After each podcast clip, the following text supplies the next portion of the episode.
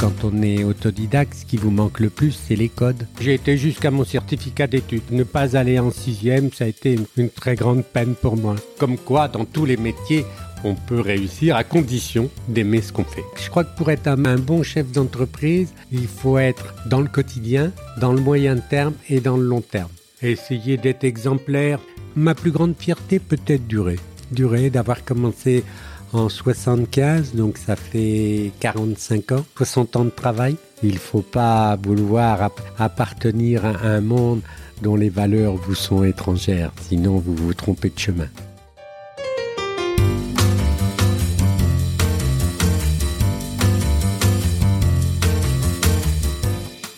Vous écoutez La Combinaison, le podcast qui part à la rencontre de personnes exceptionnelles qui ont réussi dans leur domaine. Sommes-nous tous égaux face à la réussite? Quel est le making-of, la combinaison d'éléments, de rencontres, de succès ou peut-être d'échecs qui ont porté des personnes ordinaires à devenir des entrepreneurs d'exception, des sportifs de haut niveau, des écrivains de renom ou des artistes qui rencontrent le succès? Je suis Frédéric Azoulay, un passionné de podcast depuis plusieurs années et dirigeant d'une entreprise papeo.fr, une imprimerie en ligne réactive pour les professionnels et les revendeurs. D'ailleurs, si vous écoutez cet épisode jusqu'à la fin, je vous offre un code promo pour commander sur notre site. Ces parcours de vie me passionnent, me fascinent et je me suis toujours demandé ce qui faisait la réussite d'une personne. Je sillonne la France pour tenter de répondre à ces questions en rencontrant ces personnalités incroyables. Tous les 9 jours, je vous retrouve et je vous partage ces conversations passionnantes qui j'espère vous inspireront autant que moi. Bonne écoute Bonjour Jean-Claude. Bonjour Frédéric. Alors je suis très fier de vous rencontrer. Vous êtes le fondateur de Bricorama. En 2016, vous avez créé un livre que j'ai lu avec beaucoup de plaisir, Ma boîte à outils pour la reprise, chez Michel Lafon. Il retrace votre parcours passionnant. Vous êtes parti en bas de l'échelle en quittant l'école très tôt. Vous êtes né dans la Sarthe en 1946. Nous allons dérouler votre parcours et tenter de comprendre la combinaison qui vous a amené là où vous êtes, Jean-Claude. Pourriez-vous me parler de votre enfance pour commencer? Ah, mon enfance, c'était une enfance euh, à la campagne, un peu dans un petit village, donc euh, en, enfance malgré tout heureuse, euh, parce que nous étions libres. Le, les parents n'avaient pas le temps de s'occuper de nous, donc on n'avait pas beaucoup de contraintes. On était beaucoup de copains, beaucoup d'amis, on était dans la rue, plutôt dans la rue qu'à la maison. Enfance heureuse parce qu'il n'y avait pas toutes ces, tous ces voisinages. Au contraire, on était plutôt heureux parce qu'on avait des voisins où le père travaillait à la fonderie, ils étaient huit enfants, ils habitaient dans des logements particulièrement difficiles. Donc par rapport euh, à nos, voisins, on n'avait pas le sentiment d'injustice. Combien d'enfants vous étiez? Euh, Cinq enfants. Cinq enfants. C'était comment la vie euh, dans les années 50 euh, au sortir des... C'était quoi les, On allait commencer les Trente Glorieuses en fait. Hein. Les Trente Glorieuses, je ne sais pas ce que c'est, mais enfin c'est ce qu'on dit maintenant. Euh, dans les années 60, eh bien, c'était, je vous dis, c'était... On avait... La, vie, on ne se posait pas trop de questions, quoi. On était... on, on, faisait, on était très obéissant parce que le martinet servait à quelque chose. franchement, les mains étaient lestes. Voilà, mais simplement, c'était le travail. J'ai toujours vu mon père travailler, euh, jamais partir en vacances. J'ai eu la chance de partir quelquefois en colonie de vacances, euh, mais jamais de vacances avec les parents. Mais faut dire qu'à la campagne, tout ça, on pouvait très bien passer de bonnes vacances, aller à la ferme, tout ça. Même ma mère avait une sœur de lait, euh, une sœur de lait qui avait, qui, habitait pas très loin. Elle, elle avait épousé, son mari était euh, ouvrier à la ferme, et nous, franchement, on trouvait qu'on avait, on avait de la chance. Quoi. Et mais, mais ce qui a tout détruit, c'est la maladie, quand le père est tombé malade.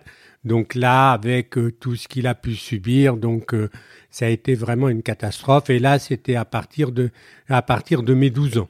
Alors, votre père était menuisier, c'est ça? Oui, ouvrier menuisier qui est mort d'un cancer, du cancer des menuisiers. Oui, à l'époque, oui. Et l'école? Bah, à l'école, j'étais un très bon élève, mhm. vraiment. Est-ce que parce que j'entendais pas, j'étais très attentif, mais je pense qu'il n'y avait pas que l'attention. Euh, le, fait effectivement que euh, mes frères et sœurs se moquaient beaucoup de moi parce que euh, je comprenais. Quand on entend mal, on répond mal, et quand on répond mal, on, on répond des conneries, on répond à côté de la blague. Donc, comme ils se moquaient de moi, eh bien, j'avais le refuge dans les livres. Quoi. C'était les livres qui étaient mon, mon refuge. Je me mettais dans un coin et je lisais, et comme ça, j'avais plus de soucis. Mais vous aviez un problème d'audition euh, de, de, naissance? Euh, Non, pas de naissance, mais tout de suite après la naissance, avec beaucoup de d'otites chroniques qui avaient rongé le tympan et qui avaient rongé les osselets. L'école, donc, euh, vous étiez bon élève, vous vous réfugiez dans la lecture. Vous êtes allé jusqu'où? Bah, J'ai été jusqu'à mon certificat d'études. Le, virage s'est fait ben, comme euh, à, l'époque, euh, comme euh, on, avait tous mes frères et sœurs, c'était à la place de rentrer en sixième, eh ben, rentrer en classe de certificat d'études. On y restait trois ans en attendant les 14 ans pour passer son certificat d'études. Donc le grand virage, ça a été justement à mes 11 ans où, que, où mon père commençait à être malade et effectivement le, le, le, passage, ne pas aller en sixième, ça a été une très grande, une très grande peine pour moi. Ça a été euh, des plus, un grand chagrin. Vous étiez le cadet de la fratrie ou Non, non, non. J'avais encore une sœur qui était plus petite que moi. Dans le livre, on sent que vous êtes bon élève, on le lit. On, sent qu'à un moment, euh, votre père malade, il y, a le, il y a le curé, l'instituteur et le, et, le, et le directeur de l'école qui vient voir votre père pour lui dire le petit Jean-Claude a des capacités, il faudrait qu'il continue. Et votre père, ça se faisait pas de continuer ou pourquoi euh? Non, il trouvait que ça serait une injustice, euh, que cette chance d'aller à l'école, mes frères et mon frère et mes sœurs n'y avaient pas eu droit. Ils étaient partis en apprentissage, ou même ma sœur comme euh, bonne à tout faire. Donc, il trouvait bon forcément que même s'il y avait commencé à y avoir des, des bourses, naturellement, et ça serait pas les mêmes conditions que que mon frère et mes sœurs. Donc, ils trouvaient que plutôt être injuste euh, ou en disant bon ben la, vie se chargera de me donner une deuxième chance. Mais c'était pour partir euh, subvenir après aux besoins de la famille ou euh, c'était pour ça? Oui, eh oui. en fait, on allait à l'époque, on allait. c'est des, temps complètement différents. Hein. on allait à l'époque en apprentissage euh, pour aider la famille, alors qu'aujourd'hui on va en apprentissage parce qu'on n'a on peut-être pas les capacités intellectuelles. Non, non, non, c'est qu'on n'est pas, on n'est pas né dans un milieu socialement, culturellement ou financièrement aidé. Donc, 14 ans, malgré le fait que vous auriez pu avoir une bourse, vous quittez l'école et qu'est-ce que vous faites? Eh ben, il y avait le boulanger qui cherchait un apprenti. Euh, mmh. eh ben, le, je suis rentré en apprentissage en boulangerie et puis au bout de au bout de quelques mois, le docteur a dit il peut pas rester en boulangerie avec la poussière de farine qui rentrait à l'intérieur de l'oreille et je n'entendais plus plus rien du tout. Donc il a dit il faut quitter le, métier et comme de l'autre côté de la rue à la charcuterie chercher un apprenti, je suis rentré comme apprentissage en charcuterie et là, ça a été vraiment une période très très compliquée. En y repensant, je me demande comment j'ai comment j'ai résisté. Euh, faire l'abattoir, c'est actuellement, euh, ça apparaît complètement fou, quoi. Mais à cette époque, euh, on faisait l'abattoir, on allait dans les fermes, tout ça, c'était vraiment une, une autre époque c'est vrai que ce soit la boulangerie ou, le, ou la charcuterie, c'est quand même deux métiers difficiles. Mais la boulangerie est beaucoup moins difficile parce qu'on est au chaud. lève tôt. Oui, oui, voilà. On, est au chaud. Même si on se lève tôt, euh, le samedi, on se levait à. Et puis on fait des jolies choses. On fait des gâteaux, on fait du pain, on fait des jolies choses. Oui, on fait des jolies choses. Et mais surtout, il fait chaud, quoi. Alors que dans la charcuterie, il fait froid, on est dans l'eau, et puis c'est un métier qui est dur. Dès l'instant que vous tuez des, des animaux, forcément, les hommes qui pratiquent sont, deviennent plus durs. Oui, parce qu'à l'époque, vous aviez, il n'y avait pas d'abattoir? Si, il y avait des abattoirs, mais on allait tuer à l'abattoir et à la ferme. C'est vous qui vous en chargiez donc hein? Euh, ben, Naturellement, ah avec... Euh, avec euh, Effectivement, comme vous dites, c'est une, autre, une autre époque. C'est une autre époque. Maintenant... Vous restez combien de temps ben, apprenti charcutier? Ben, Je vais passer mon CAP de charcutier mmh. brillamment. Mmh. Je, je, crois que faudrait que je retrouve, mais je crois que j'ai été très très bien classé. Euh, Alors je l'ai lu, hein, vous aviez été euh, premier du département. Hmm. Voilà, c'est ce que vous avez écrit en tout cas. Et vous aviez déjà cet esprit de conquête de la gagne ou non tant qu'à faire autant le faire bien c'est ça? Je sais pas non franchement je sais pas euh, je, je, pas je passe que j'étais je travaillais euh, je travaillais contraint et forcé mais je n'avais pas le souci euh, d'être le d'être le meilleur, euh, tout ça. Non, non, moi c'était le regret de le, le, regret de un peu d'injustice de voir que j'avais des des copains qui avaient quand même une vie plus facile, quoi. Mais j'étais pas encore profondément marqué par les différences puisque la plupart de mes copains d'école étaient en apprentissage. Simplement, il y avait des métiers qui étaient plus ou moins difficiles, quoi non, l'injustice m'est apparue plus tard. Euh, plus tard, quand j'ai commencé, euh, peut-être, bon, peut-être que je l'avais aussi au fond de moi. Je me rappelle pas. Et si on veut avancer, faut pas regarder derrière, quoi. Le service militaire, vous l'avez fait? Non, non, je l'ai pas fait parce que euh, j'aurais voulu être parachutiste, mais comme euh, j'avais des problèmes d'audition, à, à ma grande surprise, et c'est à ce moment-là peut-être que j'ai pris conscience de mes capacités quand j'ai été au conseil de révision. Je ne sais pas si vous savez ce que c'est que le conseil de révision, c'est qu'on partait trois jours pour faire des tests. Et là, on a tous passé des tests, on était euh, dans des grandes chambrées, tout ça. Et, la grande stupéfaction de tout le monde, c'est alors que j'étais plutôt bébête, quoi, c'est que j'avais eu les meilleurs tests de toute la chambrée. Donc là, j'ai dit, euh, c'est la première fois où j'ai découvert, franchement, que j'étais pas plus bête qu'un autre. Si j'étais bête, c'est parce que j'entendais pas. Quoi. Mais vous savez, alors je, suis euh, bien plus vieux que pas mal d'auditeurs, un peu plus jeune que vous.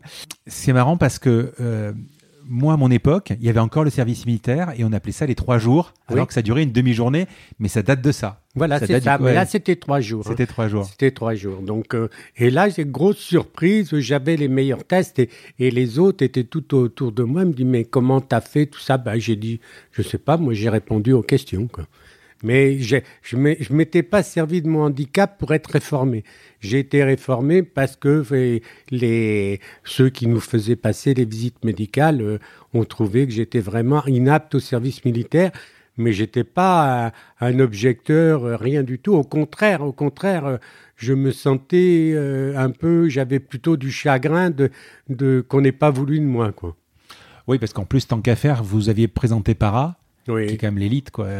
autant le faire, autant le faire. Euh, Exactement. Autant, autant passer du bon moment plutôt que de rester euh, dans un coin, dans un bureau ou, quelque chose comme ça. Quoi. Donc là, vous êtes diplômé de, de, enfin, de charcutier. Vous êtes resté combien de temps euh, À, l'apprentissage en province, je suis resté trois années, trois bonnes années. Puis après, je suis monté à Paris comme ouvrier charcutier. D'accord. Voilà, Donc vous avez trouvé un, job à Paris. Voilà, c'était très très facile. Même j'en ai fait plusieurs hein. à l'époque euh, et encore maintenant, c'est très facile de trouver du travail comme ouvrier charcutier. Pourquoi Paris? Ben parce que mon frère était à Paris euh, et là peut-être que je dis à ma sœur aussi, j'ai dit peut-être que c'est dommage s'ils étaient s'ils étaient partis en Australie, euh, il n'y avait pas de recrutement comme ça s'est fait pour pour euh, l'Amérique du Nord ou du Sud. Il n'y avait pas de recruteurs pour, dans mon village. S'il y avait eu des recruteurs, peut-être qu'ils seraient partis en Australie et peut-être je les aurais suivis. Quoi. Mais mon, mon grand frère, ma grande sœur étaient partis donc, euh, à Paris, donc je suis monté à Paris. Alors, vous êtes monté à la capitale, comme on dit, en 1964, mm.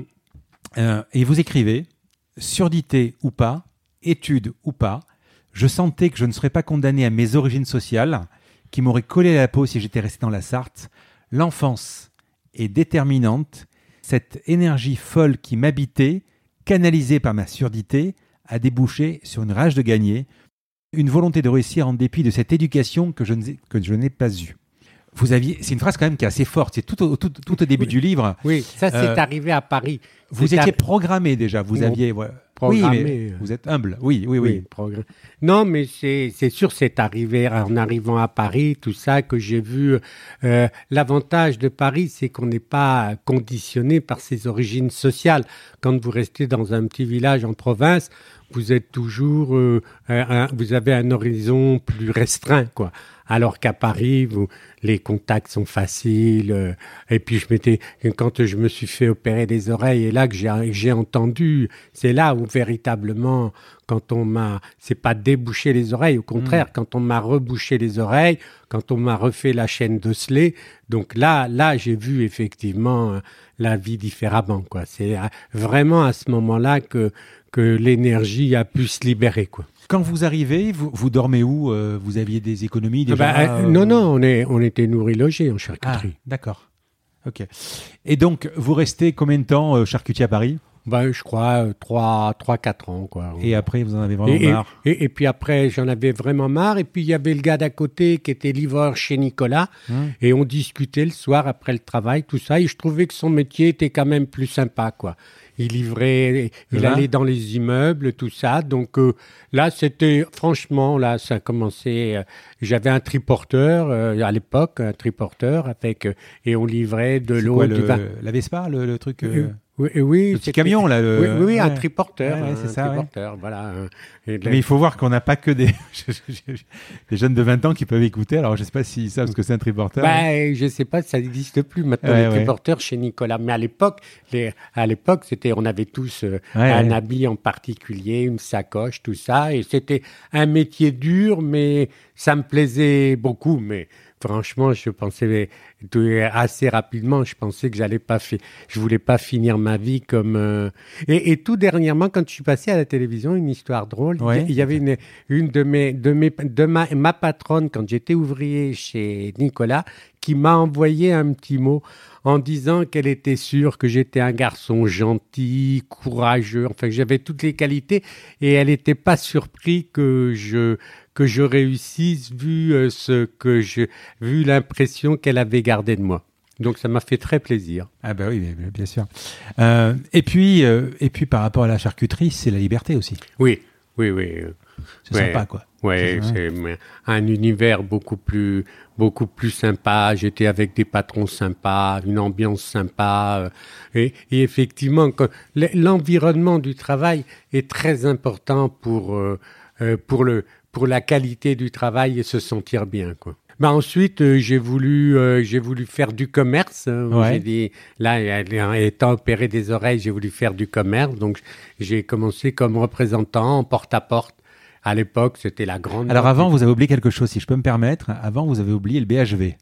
Ah, eh, ou, non, c'est en même temps que le ah, porte-à-porte. C'est en même temps que le porte-à-porte. Alors, juste avant que vous commenciez, excusez-moi, on va, je, suis désolé de vous euh, parce que c'est tellement passionnant. Je, mais vous savez, je vais vous tellement loin que il faut que vous me, c'est vous qui me ramenez la mémoire. oui, mais il faut se mettre à ma place. J'ai lu un livre, un héros, et je l'ai en face de moi. Je voudrais qu'on revienne juste sur votre opération des oreilles. Deux choses euh, viennent régulièrement dans, dans, dans, le, dans, le, dans, votre, dans votre parcours. Euh, c'est vous qui le dites, c'est un complexe de surdité à l'époque et le fait de ne pas être allé trop loin dans les études. Donc les études, elles sont ce qu'ils sont et on va voir que finalement vous les avez reprises. Mais au niveau de la surdité, comment vous avez résolu le problème? Vous avez été, euh, j'ai été euh, à l'hôpital à Paris voir un professeur, le professeur Fleury, hmm. qui m'a opéré. il m'a opéré, il m'avait dit bon, je pense que ça va. Il a refait les chaînes d'osselets et puis refait des remis des tympans, des greffes de tympans. Et il m'avait dit, j'espère que ça tiendra euh, quelques années. Et puis effectivement, ça a tenu jusqu'à présent. Ben, jusqu'à présent, j'ai pas une audition normale puisque je suis encore handicapé euh, quand il y y a du monde, tout ça dans, dans la foule. Mais quand même, ce qui me permet, avec euh, en étant très, puisque j'ai quand même appris à à écouter sur, la, sur les, lèvres, donc ce qui me permet quand même en one-to-one de compenser ce déficit. Alors, vous êtes chez Nicolas, mais ça ne vous suffit pas Non. Alors, dites-moi. Eh ben, ah, le, le, garçon d'à côté, les, les, et là, je dis, je vais quand même pas rester ma vie à faire des livraisons. Donc, je suis rentré en tant que représentant en porte-à-porte. Et comme je ne gagnais pas assez d'argent, euh, puisqu'au porte-à-porte, on était payé qu'une fois que les ventes étaient effectuées et payées, donc eh ben, j'allais le soir, euh, le soir et le samedi au BHV, au, dans un, pour faire démonstrateur, quoi. Et démonstrateur, et ça marchait très très bien. si bien que le, la société pour laquelle je faisais des démonstrations m'a embauché comme démonstrateur itinérant. C'était qui? C'était AEG. Ah oui.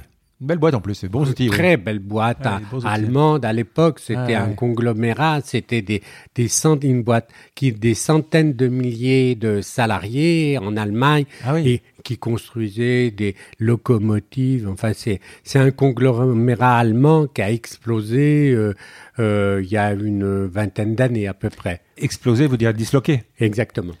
Alors, il y a toujours les outils. Les outils, les outils, on les voit toujours. Les boîtes Oui, bleues, oui. les boîtes bleues, ça, ils Oui. sont toujours. ouais. Oui, oui, il y avait, mais à l'époque, il y avait la hi-fi, la télévision, Ouais, un peu comme Siemens. Voilà, AEG Telefunken, quoi. C'était. Ah oui, c'est le même groupe. D'accord. Ouais, c'est le même groupe. D'accord.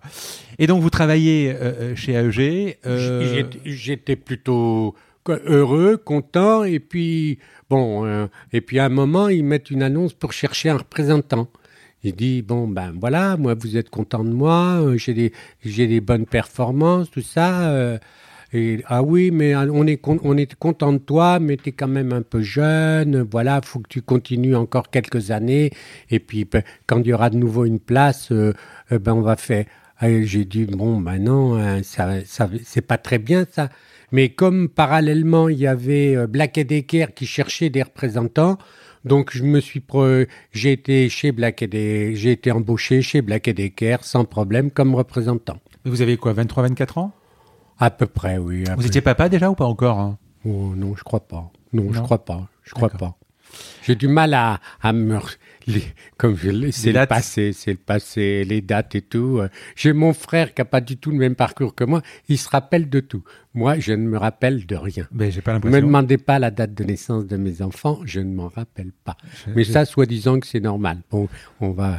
Non, mais le- tout ce qui est derrière ne m'intéresse pas. Ce qui m'intéresse, c'est devant. Qu'est-ce qu'est-ce que moi, je vais faire l'année prochaine? Euh, voilà, ça, ça m'intéresse vraiment quoi. Mais euh, l'avenir dépend du passé, alors il faut faire avec. Oui, parce que je rappelle, pour le calcul, vous avez donc 74 ans, c'est ça? Oui, oui, malheureusement. Alors écoutez, vous êtes... euh, alors, à Marseille, on dit gaillard. Euh. Vous êtes gaillard. Oui, oui. Et, et, et puis, et puis, euh, et puis surtout, euh, ben, on est dans votre bureau, il est plein, il y a plein de papiers, il y a plein de choses. Vous travaillez, quoi. Ah oui. Mais la tra- le travail, c'est la vie. Je pense Oui, que voilà, oui, c'est oui, ça. oui. Voilà. Le travail, c'est la vie. Un, un peu moins, un peu moins dur maintenant puisque je, je- le dimanche matin, je, je vais plus en magasin, quoi. Le samedi, j'ai toujours de- un collaborateur qui vient, tout ça, je travaille le samedi, mais plus le dimanche matin, quoi. Qu'est-ce que vous faites le dimanche? Ah ben, je, je, je jardine, je jardine, je bricole, euh, je n'arrête pas. J'ai mes abeilles, j'ai des ruches. hein. Ah, Ouais, j'ai des ruches, tout ça, donc et c'est beaucoup de travail. En ce moment, faut faut s'occuper des frelons asiatiques. Là, c'est c'est une sacrée c'est une sacrée bataille là, la victoire contre les frelons asiatiques. Là. Quand je les vois qui s'amènent et puis qui viennent, qui s'attaquent, et ils attrapent les abeilles pour les emmener pour nourrir les larves, alors que les abeilles elles arrivent, elles sont pleines de pollen et tout, ça c'est rageant quoi, c'est rageant. Il y a les les, les- il y a les ouvrières qui travaillent et puis il y a ceux qui viennent s'en emparer pour nourrir leur- leurs larves. Bon, et moi je préfère, voilà. Donc euh, ça occupe quoi. ce que j'aime bien dans le podcast, vous voyez, c'est qu'on fait des allers-retours comme ça et, et c'est sympa. Euh, revenons à nos moutons. Donc, vous êtes euh, chez, BA chez AEG Hmm. comme représentant. Ça se passe bien, vous gagnez correctement votre vie. Oui, oui. Et puis, euh, Nicolas, vous vous quittez Qu'est-ce que... je crois que c'est à ce moment-là que je suis devenu papa à peu près. Quand, quand j'étais représentant chez Black Decker. Oui, vous en souvenez finalement. Donc, oui, euh, oui, voilà. parce que vous m'obligez à me souvenir pour C'est pas raconter fais, trop euh, de conneries. Quoi. Euh, vous, euh, vous avez quitté Nicolas? Ah bah oui, oui, oui, Hmm. bah, naturellement. Plus en- que voilà, plus Oui, qu'à oui, EG. plus qu'à D'accord. EG, puis après Black Decker. Et là, chez Black Decker, j'ai compris qu'on avait des séminaires, tout ça, et j'ai compris qu'effectivement, euh, le représentant, c'est bien, mais je voyais bien qu'il y avait des gens qui nous, qui nous donnaient des ordres et, et on voyait bien que c'était réfléchi. À l'époque, Black Decker était une société américaine et ils étaient très, très en avance sur le marketing.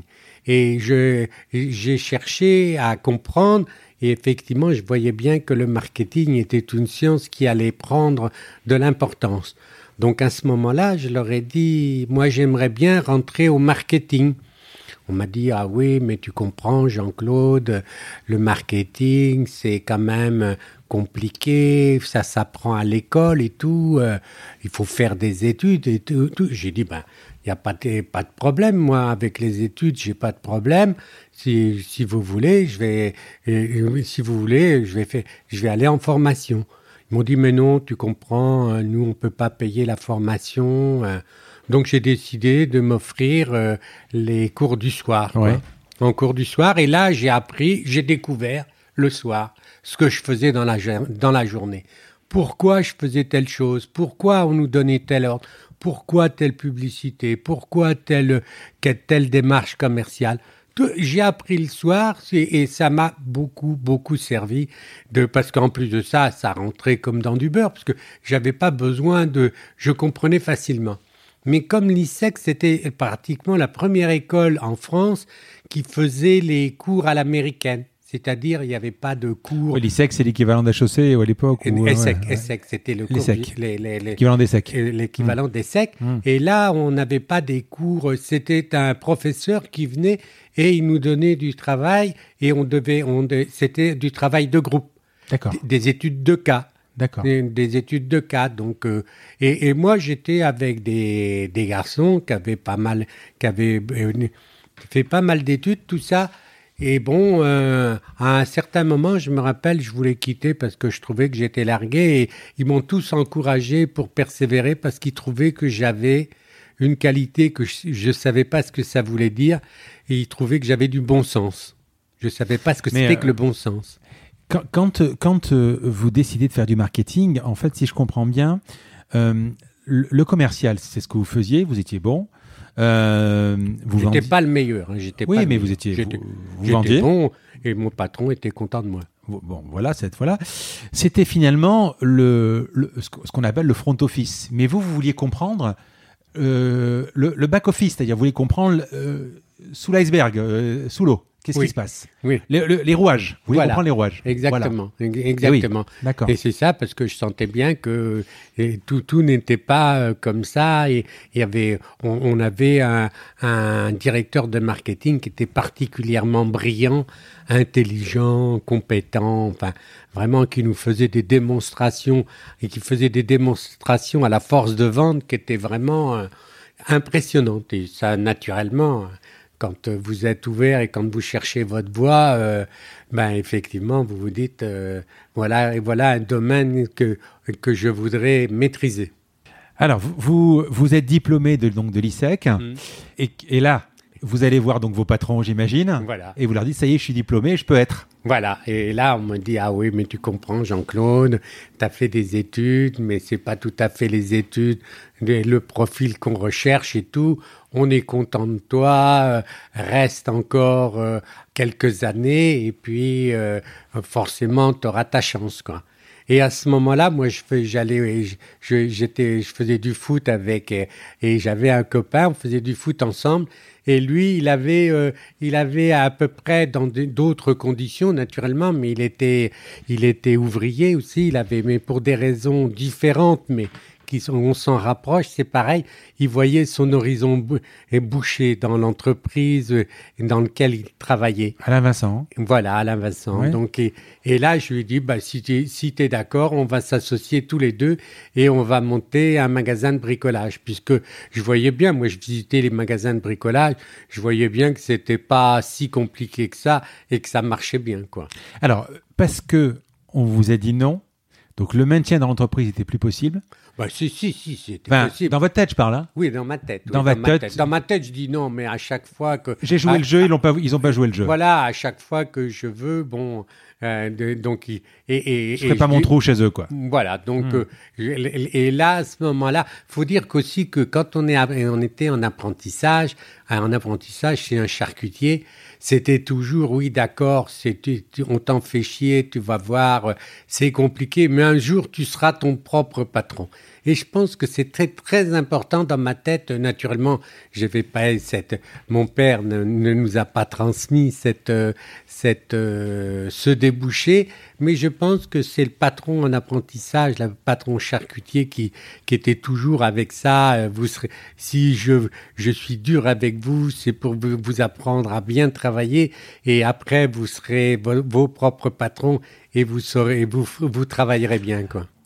Ah oui, alors à une différence, c'est que euh, à l'époque, quand vous êtes quand vous étiez charcutier, l'entreprise pour vous c'était un commerce, alors que quand vous avez vu ce que c'était la charcuterie et ensuite l'entreprise AEG, Black Decker, BHV, etc l'entreprise, c'était une vraie entreprise. Quoi, exactement, Donc il y a des possibilités énormes parce que le charcutier, euh, c'est sûr qu'on peut devenir. Euh, ah si, si, il y a des très bons charcutiers. Vous avez à Paris un charcutier qui est très réputé. Oui, mais vous n'aurez. Vous pouvez devenir. Oui, vous pouvez devenir une chaîne, c'est vrai. Voilà, non, même sans devenir une chaîne, vous pouvez très bien être un très très bon charcutier. C'est pas encore actuellement la télévision ne fait pas la gloire des charcutiers hmm. comme ils font la gloire des cuisiniers ou des pâtissiers mais pourtant ils le méritent parce que je vous assure que la charcuterie, c'est bon. Donc, comme quoi, dans tous les métiers, on peut réussir à condition, à une condition, oui. d'aimer ce qu'on fait. Exactement. Alors, vous décidez de monter dans l'ascenseur social, là, oui. monter votre entreprise avec Alain. Comment vous financez? Vous aviez déjà de l'argent? Non, non, non, j'avais pas d'argent, euh, j'avais pas d'argent, mais euh... il faut acheter un local, il faut le déco, il faut, ah, non, le, non, non, ménager. Non, non, on l'achète pas. Enfin, vous l'achetez pas. Le loue. Voilà, on le loue. donc il faut C'était en 1975, hmm. c'était en, en, pleine crise, euh, la crise pétrolière. C'était la pleine crise pétrolière, donc on avait trouvé un local juste dans la, la, rue, l'avenue, la rue où j'habitais. Donc, euh, c'était un local qui était dans le 13e dans le 13e arrondissement, un local boulevard Vincent Riol. C'était, il était vide. Bon, c'était et puis avec tous les amis, tout ça, j'ai fait travailler tous les amis, tout ça, et puis on a fait ça. On a pour rien, quoi. Vraiment, maintenant, quand je quand je pense à, avec la somme d'argent qui avait été nécessaire, c'était rien. Mais à, à l'époque déjà, j'avais pris une bonne décision, c'était d'appartenir à un groupement. C'était une, je sais pas comment euh, l'idée, j'avais eu cette idée en disant dans le commerce ou dans si on n'est pas associé à plusieurs et si on n'est pas associé si on ne fait pas partie d'une coopérative euh, on ne peut pas réussir quand on est tout seul donc j'avais adhéré à une coopérative qui s'appelait la, la, coopérative euh, du faites-le vous-même. Mmh. Et là, ça a été, euh, je sais, je sais même pas comment j'ai fait pour prendre des décisions qui, qui me, qui maintenant apparaissent de bonnes décisions. Mmh. À l'époque, est-ce que c'était vraiment réfléchi? Je pense que c'était plus intuitif que cérébral. surtout que dans ce métier, sauf erreur, euh, c'est le vôtre. Euh, alors, je sais pas à l'époque, mais en tout cas aujourd'hui, les marges avec, sont faibles. Et c'est des gros stocks quand même. Hein. Oui, à l'époque, euh, nous avions les meilleurs banquiers du monde. C'était les fournisseurs. À l'époque, ah nos fournisseurs nous faisaient un crédit fournisseur 90, euh, 90 jours, fin de mois le 10, donc là, euh, assez rapidement, euh, assez rapidement, euh, les problèmes financiers ont été solutionnés par le crédit fournisseur. Oui, et puis il n'y avait pas de, loi LME à l'époque et tout ça. donc, vous, donc vous avez, vous avez loué le local, vous avez vous aménagé, aménagé vous-même vos copains, etc. Vous avez adhéré au, à, la coopérative. qui vous a amené des prix et donc j'imagine et voilà, Des, relations avec les fournisseurs. Le stock, le stock a été façon de financer par les crédits fournisseurs, dont vous pouvez parler, euh, voilà. Et puis de toute façon, le BFR, enfin le, le l'argent rentrait tous les jours, puisque voilà. il, il y avait qu'une seule condition, hmm. c'était quand même de vendre assez rapidement, de ah manière, il fallait vendre le stock avant de l'avoir à payer. Oui. Mais bon, euh, comme tout de suite c'était l'époque, euh, et pourtant il y avait un concurrent qui s'est installé à à 300 mètres. Même deux, j'ai lu dans le bouquin, même deux. Oui. Et ça, ça à 300 mètres, euh, mais moi, ça m'a pas. J'ai dit, mais on va réussir parce que nous, on est dynamique et tout. Et c'était Manu France à l'époque qui voulait, qui s'est installé au centre commercial de la place d'Italie et qui voulait se, se relancer dans, en ouvrant des magasins de bricolage. Mais on sait que Manu France, ben on sait ce que c'est devenu. Quoi. Quel était le paysage à l'époque euh, Aujourd'hui, on le connaît, hein, de, des magasins de bricolage. Quel était le paysage Il y avait des gros gros à l'époque oui, déjà? Oui, oui, Castorama, le Roi Merlin. Il y avait déjà Castor et le Roi? Oui, oui, ah, oui, oui, oui, Il y avait Bricorama, parce que Bricorama, moi j'ai créé l'entreprise, mais j'ai racheté l'entreprise. Oui, oui, oui. Il y avait Bricorama, il y avait... Et c'était... Oui, oui, il y avait déjà des gros et, et bon, pas aussi puissant que maintenant. Le marché était beaucoup plus ouvert. Maintenant, vous avez le, le, le, roi Merlin et avec, avec Weldom et Bricoman et à pratiquement 50% du marché, quoi. À deux acteurs, ils ont 75% du marché. Donc, c'est, le marché, c'est beaucoup fermé, quoi. Euh, euh, se, mettre, euh, se mettre à votre compte, ça a changé quoi? J'ai senti que j'étais un bon ouvrier, soucieux des deniers de mon, de mon patron, mais hmm. j'ai senti que quand on était à son compte, l'argent avait encore une valeur différente. C'était pas le même poids. Le, on est, même si on est l'argent des autres, même si on y fait attention, ça n'a pas tout à fait la même valeur que le sien propre, quoi. Et donc, euh, elle est bon. J'avais été bien éduqué de contre le gaspillage, tout ça. Donc, euh, puis avec mon copain, ça se passait très très bien on s'est jamais disputé. Jamais. Quand il a décidé que lui, il ouvrir un magasin, deux magasins, trois magasins, ne jamais arrêter, euh, euh, travailler sept jours sur sept, c'était pas la vie qu'il voulait. Il voulait une vie euh, plus tranquille en province. On, a décidé, bon, il m'a, il m'a dit qu'il voulait changer de, de vie.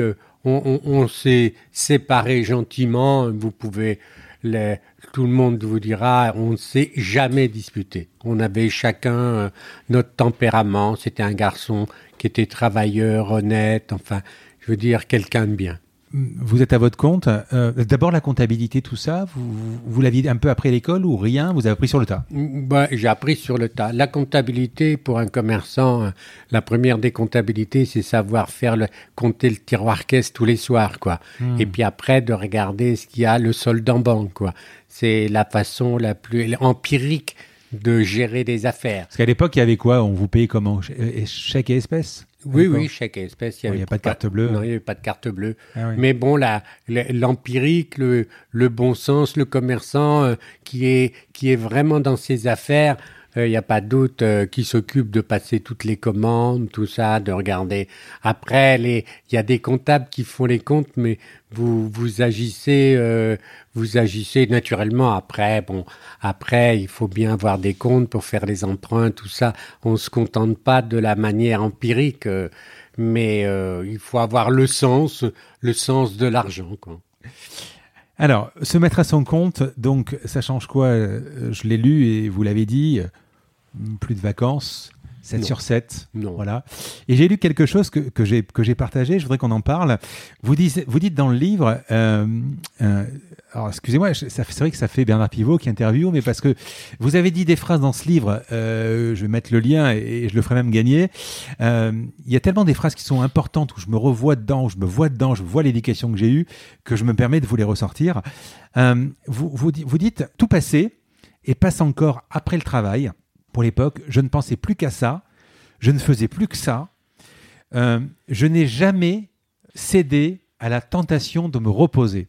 Oui, parce que j'ai été heureux au travail. Et passionné. Oui, passionné par le travail, heureux par le travail, sentant que dans le travail, c'était la, la possibilité pour moi de faire quelque chose qui est assez honorable, quoi, dans lequel euh, on, a, on, a, on a quand même une certaine reconnaissance, hmm. quoi on a une certaine reconnaissance. Le, c'était pas la mode comme actuellement, c'était pas la, la mode. L'arrivée a fallu attendre quelques années après la Mitterrand pour que voir revaloriser quand euh, il y, a eu des difficultés avec le budget de l'État où là il y a eu quelques bons politiques euh, qui disaient bon l'entreprise l'entrepreneur tout ça a fallu mais ça a été dans les années 80 4 euh, où ah, là l'entrepreneur, enfin, entreprise, c'est un gros mot à l'époque.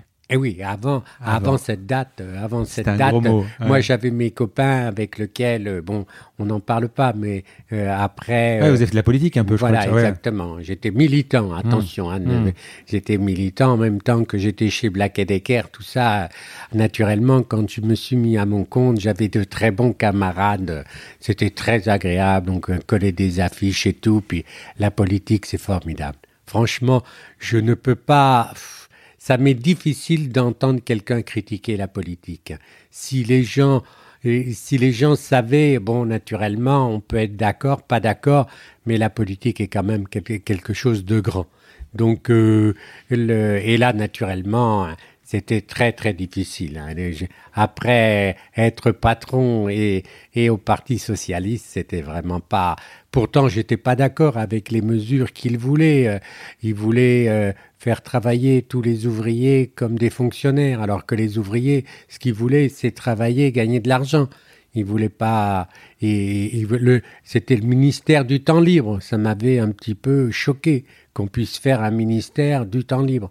Non, pour moi, je disais. Il y avait un ministère du temps libre? Oui. Ah oui? En 81. Je savais pas. Ah oui. Oui. quelque chose. Avec euh, euh, Nicole Questio, je crois. Nicole Questio, à vérifier. Ah à vérifier. Donc euh, moi, j'étais plus du tout dans cet univers-là, mais en, quelques années après, quand quand il y avait fait le, temps libre ne suffisait pas et qu'il fallait remettre la France au travail, alors là, on encourageait les entrepreneurs parce qu'on voit très bien euh, euh, si on voit très bien que les entrepreneurs sont un rouage indispensable pour faire tourner la machine. Je vais pas dire que c'est les seuls. Je vais pas, ah je vais pas dénigrer les les services euh, publics, mais les peut-être il peut peut-être y avoir des entreprises sans service public, mais je ne vois pas de service public sans, entreprise. quoi. Les deux sont intimement liés, mais donc là, euh, de, de nouveau, l'entrepreneur est là, franchement, commencer à non pas à rouler les mécaniques, mais à se sentir important et, ne pas être déconsidéré du fait de sa naissance, du fait de ses études, tout ça, c'était quand même, ça commençait, je retrouvais un grand plaisir à travailler. Vous octroyez à l'époque du temps libre? Ou très peu? Oui, il faut parce que faut bien quoi. Quand vous êtes marié, vous avez des, vous avez bien, vous êtes bien obligé, euh, vous êtes bien obligé que vous en octroyez. Mais pas de chance. La première année où je pars en vacances, euh, à mon époux, il, a fallu que je revienne parce que Alain Vincent est tombé malade, donc euh, a fallu que j'interrompe mes vacances. Et naturellement, mon épouse à cette époque-là disait mais non, passer sa vie pour travailler.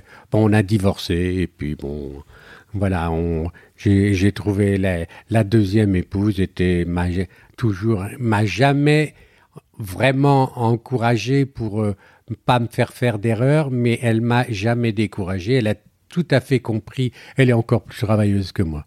Elle est encore plus travailleuse que moi. Elle a ses affaires. Elle s'est occupée des enfants, tout ça. Elle avait ses affaires, ses enfants, tout ça.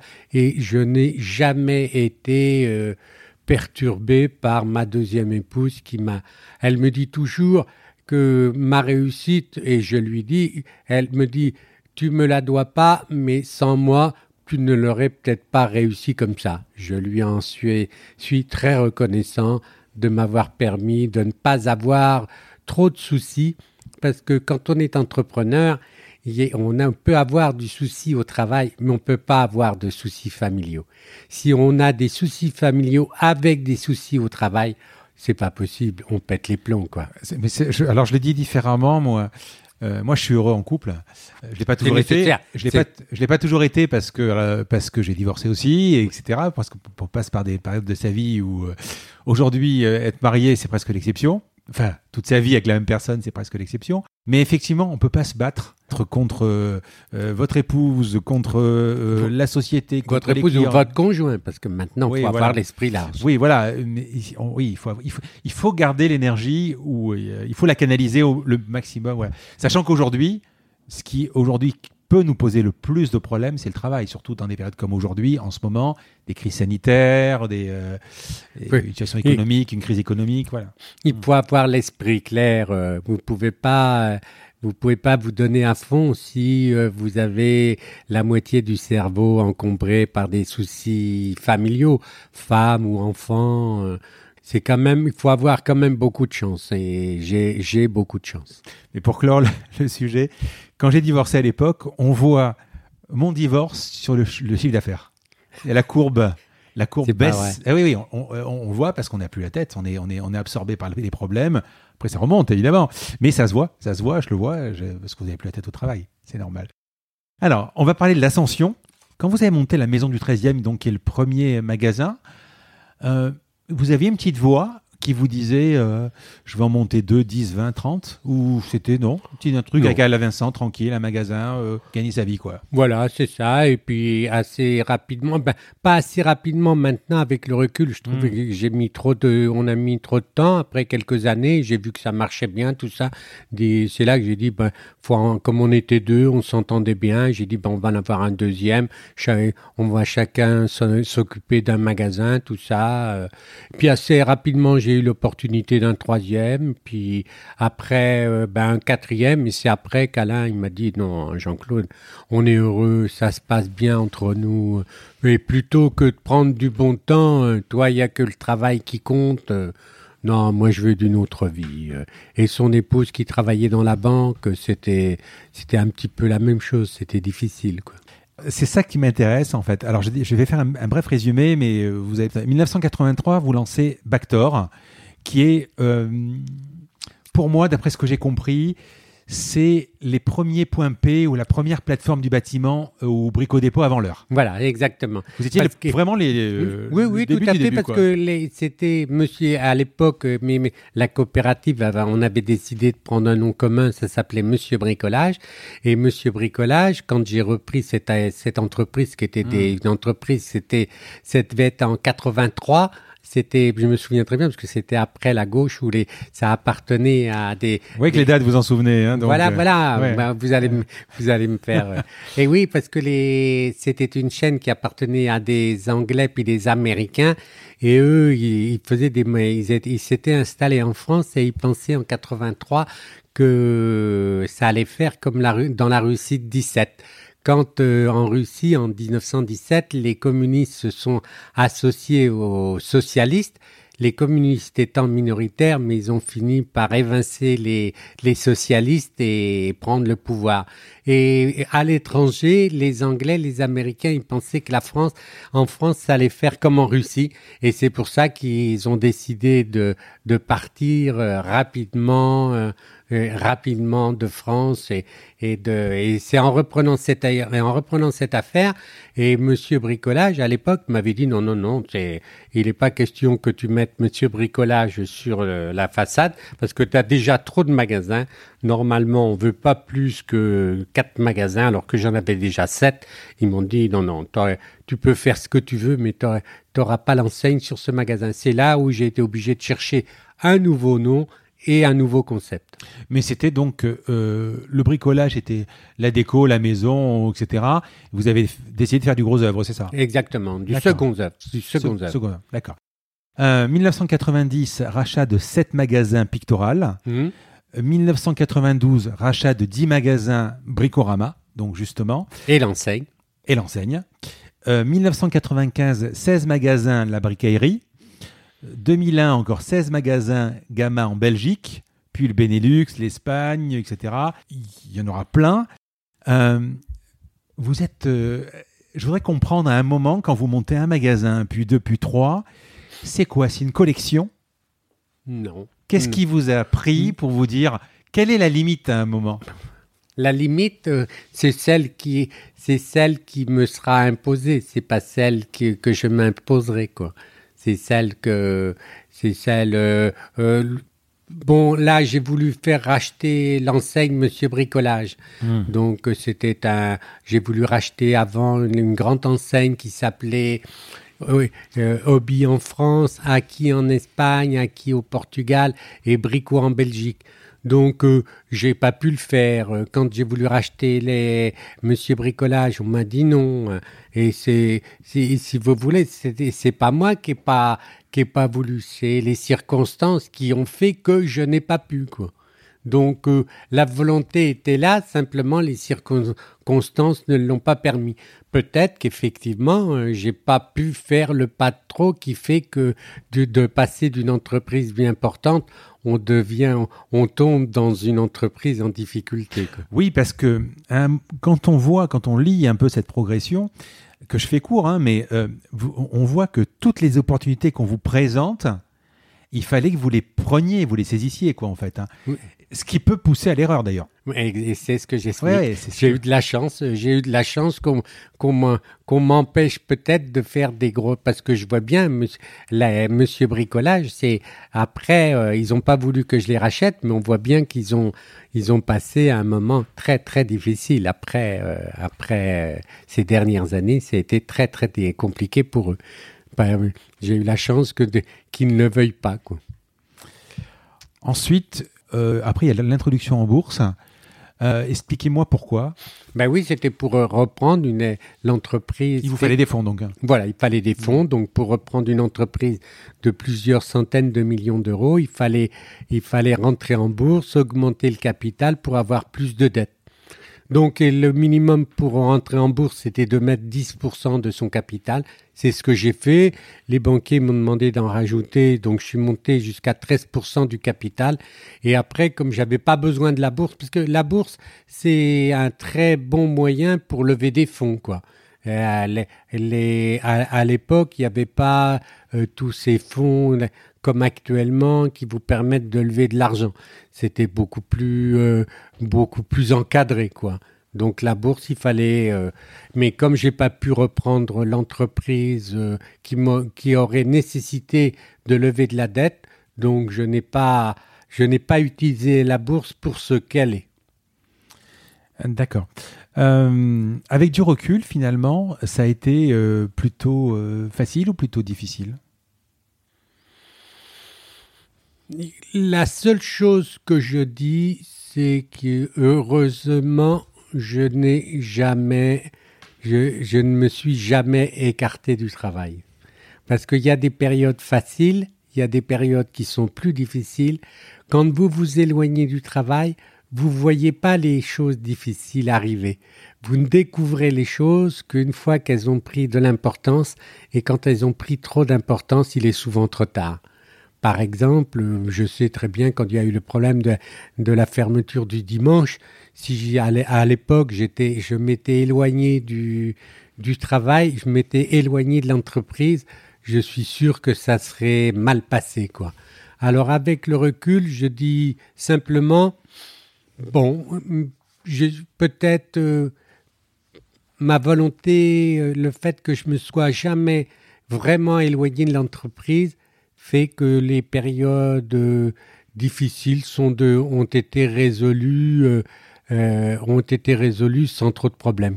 Qu'est-ce que vous appelez éloigné du travail ou éloigné de l'entreprise? C'est-à-dire avoir toujours le contrôle, dans le contrôle pas des, des parts sociales, hein, d'être toujours de vérifier. Je, rappelle que vous alliez euh, tous les dimanches matins, c'est ça, euh, dans un bricorama pour vérifier. Samedi et dimanche.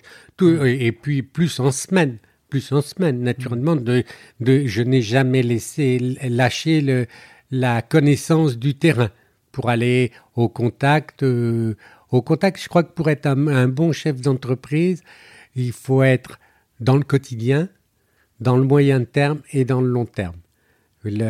Et, actuellement, on conseille à tout. Je vois beaucoup de, de conseils pour les jeunes entrepreneurs. On leur dit de réfléchir à la stratégie, tout ça, euh, de s'isoler, tout ça. Pour ma part, je trouve pas que, que c'est pas un trop bon conseil je dis d'accord, il faut réfléchir à la stratégie, mais c'est pas, il faut y consacrer un petit peu de son, de ses pensées, mais le quotidien, le quotidien me semble plus important. C'est ce qui fait le handicap des autodidactes par rapport à ceux qui ont fait des études.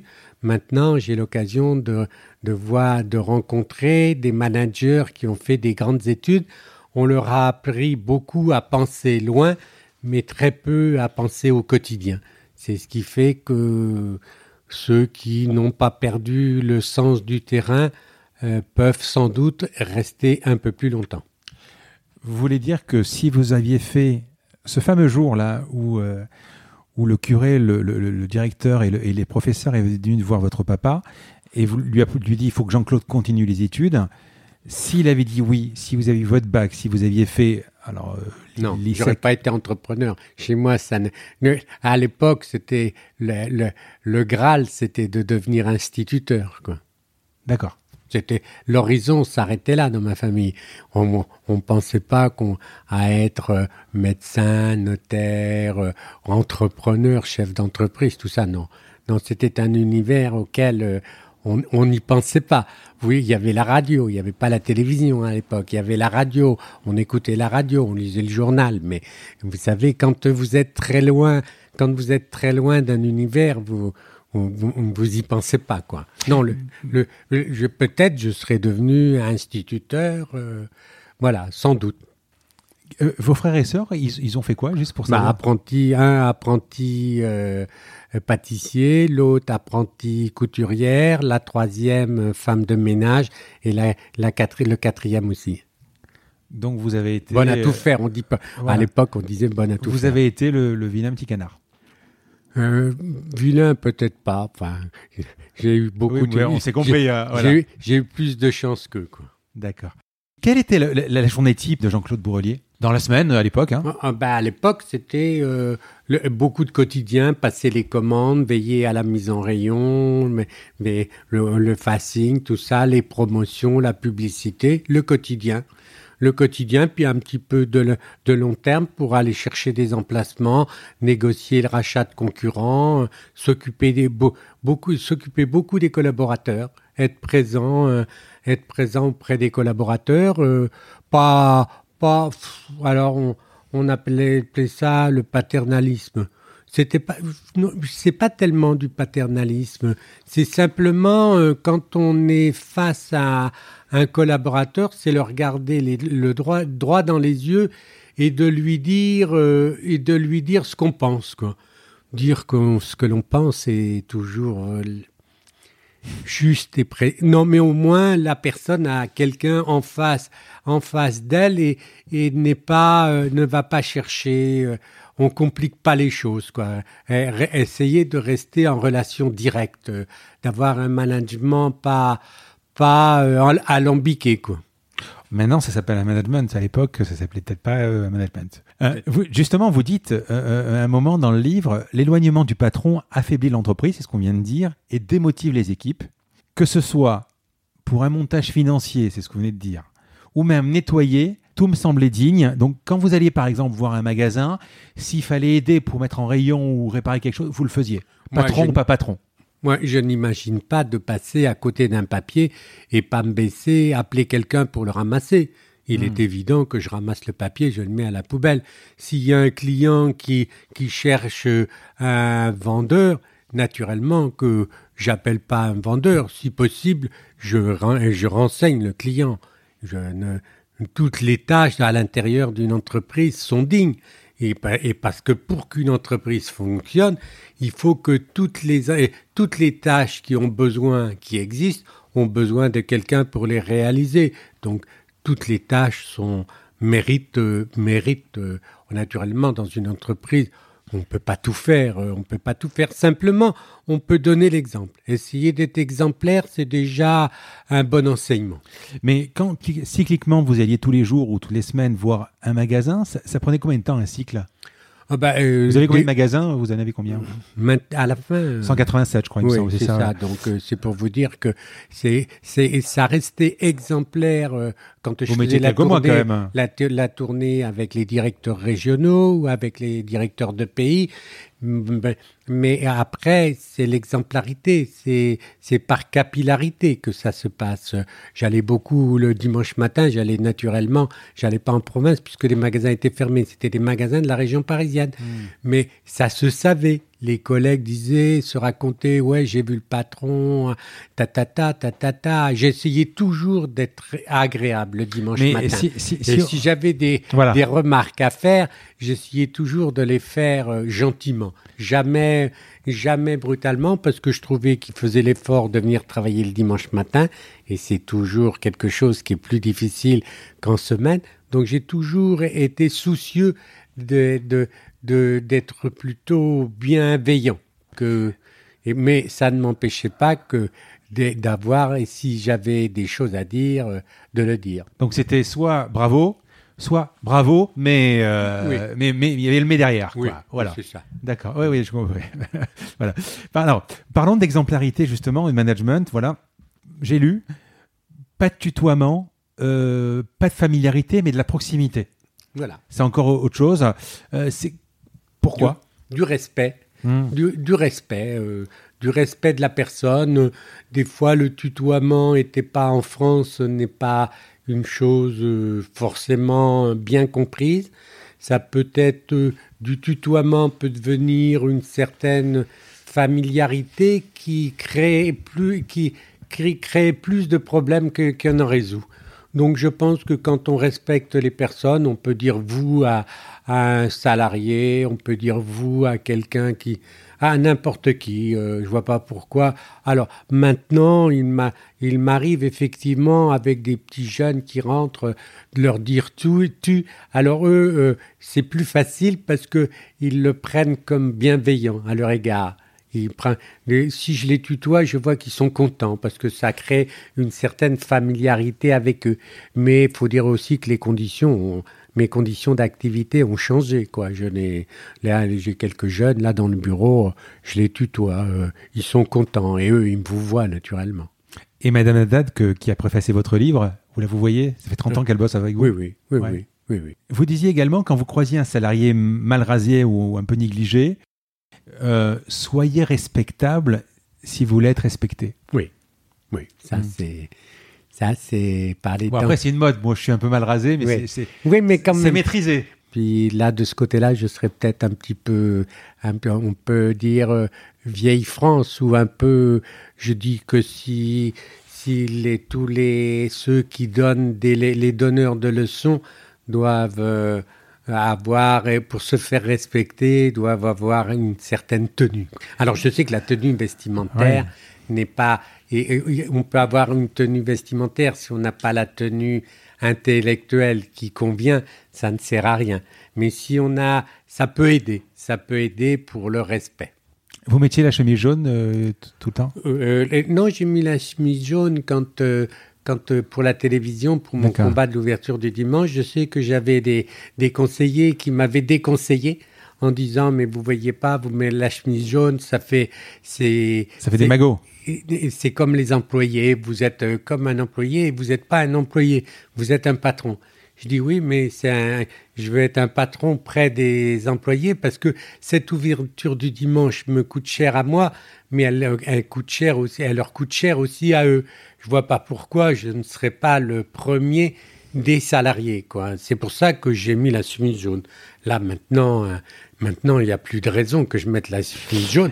J'ai une clause de ayant vendu Bricorama, j'ai vendu le jaune avec, et sauf qu'avec Mavic, là, on a retrouvé du jaune, mais le jaune ne fait plus partie de mes, de mes attributs.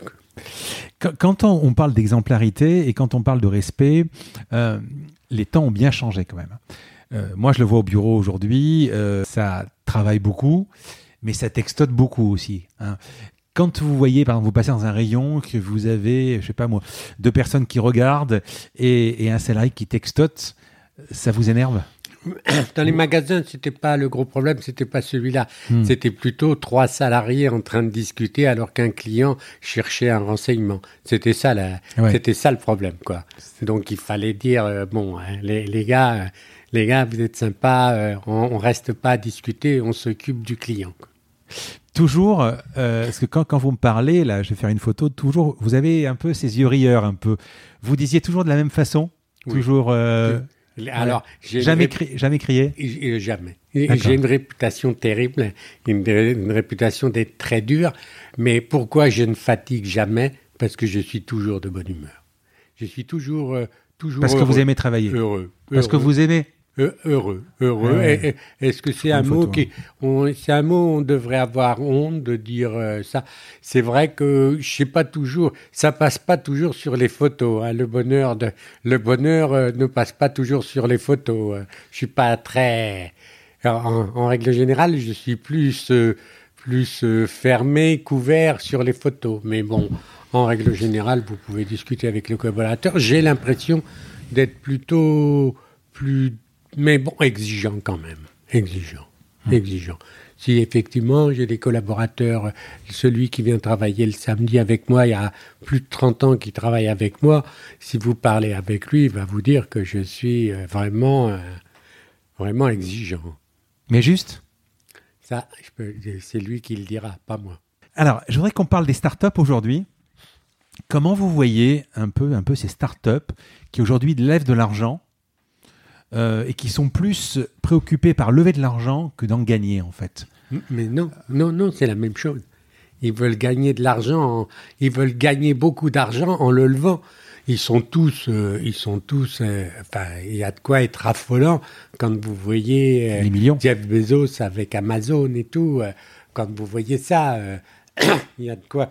Plus vous levez d'argent, quand vous voyez Jeff Bezos avec Amazon, il y a de quoi être abasourdi, quoi. Plus vous perdez d'argent, plus et Tesla, c'est la même chose. C'est quand même des univers qui sont, sont des paris en fait. sont des paris. Et c'est des paris et vous et il faut être suffisamment fort pour faire des gens qui croient, pour aller chercher des gens qui croient dans votre pari et qui vous, qui acceptent de vous donner les moyens pour réussir votre pari on est dans une logique d'entreprise totalement différente, où là, il ne s'agit pas de gagner de l'argent pour avoir des bilans, pour qu'on vous prête sur les bilans. On ne vous prête pas de l'argent sur ce que vous avez fait, on vous prête de l'argent sur ce que on pense que vous êtes capable de faire. Alors, les, les qualités pour réussir ne sont pas les mêmes. Là, il vous faut des capacités de, de j'allais dire, de vendre des projets euh, qui sont supérieurs à, ceux pour les réaliser. Mais une fois que vous avez fait les premiers tours, il faut être capable de reproduire ce schéma. Les gens et c'est quand même le moyen de gagner sa vie et de devenir riche, sans doute moins dur que de, que de procéder par croissance, par accumulation du capital. Alors, je, suis tout à fait d'accord, si ce n'est que quand vous avez monté la maison du 13e, finalement, vous avez levé de l'argent. Vous avez levé de l'argent chez euh, avec le crédit fournisseur. Oui. C'est une façon parce que si vous aviez si vous avez prêté de l'argent sur ce que vous aviez fait, vous n'auriez rien eu. Non. Vous n'auriez pas pu vous lancer. Non, mais bon, euh, le, le retour venait assez vite. Hein. Oui. Si au bout de 90 jours vous n'aviez pas remboursé, vous n'aviez pas remboursé, vous n'aviez pas payé vos fournisseurs, ils vous faisaient pas de, vous n'aviez pas droit à une deuxième livraison. Ah mais enfin moi je je je, Vous n'aviez pas droit à une deuxième livraison et si vous voulez avoir une troisième livraison, il fallait payer la deuxième. Et là le le c'était pas un pari à 4 ou 5 ans, c'était un pari à 90 jours. Alors moi je vais vous dire parce que à titre personnel, je, si je peux me permettre de partager quelque chose avec vous, euh, euh, je, vais partager le travail. Je, je suis un gros travailleur parce que j'aime ça. C'est ma première passion. Vraiment, c'est ma première passion. Euh, le frein que j'ai, c'est l'anxiété. C'est-à-dire que, euh, on en a parlé tout à l'heure, j'ai besoin d'avoir une la trésorerie. Euh, les périodes aujourd'hui incertaines me, fatiguent, m'épuisent, parce que je dois avoir peut-être un côté pessimiste ou réaliste, mais, mais en, voyant peut-être un peu le verre à moitié, à moitié plein. vous, vous étiez anxieux. Oui. Beaucoup, beaucoup, de nuits blanches. Ouais, beaucoup voilà. de nuits blanches. Hmm. beaucoup de nuits blanches. Là, par exemple, les procès que m'ont fait les actionnaires minoritaires, j'en ai passé des nuits blanches. Et des nuits hmm. blanches, ils se sont attaqués à ma femme, à mes enfants, m'ont fait des procès. J'ai été euh, euh, au pénal plusieurs fois, à la brigade financière, tout ça. Donc, à, à chaque fois, non, non, beaucoup de nuits blanches, mais beaucoup de nuits blanches, mais ces nuits blanches, peut-être, sans doute grâce à mon épouse, qui hmm. effectivement, euh, c'est un souci, mais après, avait pas de soucis avec les enfants, tout ça, pas de fait que malgré tout le, le comme vous disiez, l'agnac reprenait le dessus. Et, et, sans doute que l'agnac m'a fait euh, résister et refuser euh, à leur chantage, à leur harcèlement, tout ça. J'ai dit, c'est l'agnac qui dit, au-delà de, au-delà des soucis, euh, l'agnac vous fait sans doute. Et, et, puis demain il fera jour.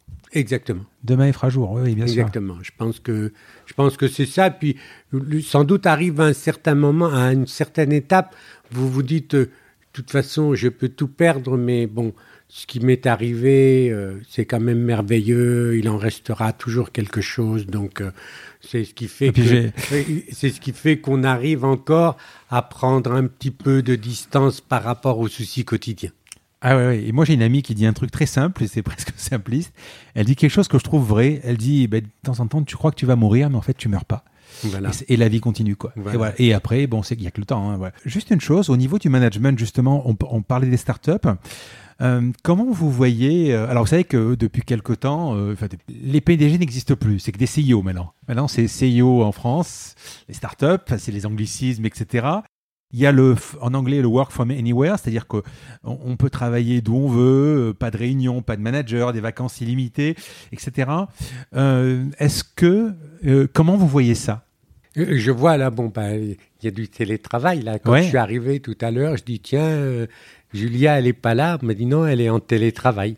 Donc bon, on s'adapte, euh, on s'adapte. Alors là, la période particulière, la période particulière aussi. Oui, oui, oui, oui, mais euh, elle est particulière, mais peut-être elle va durer.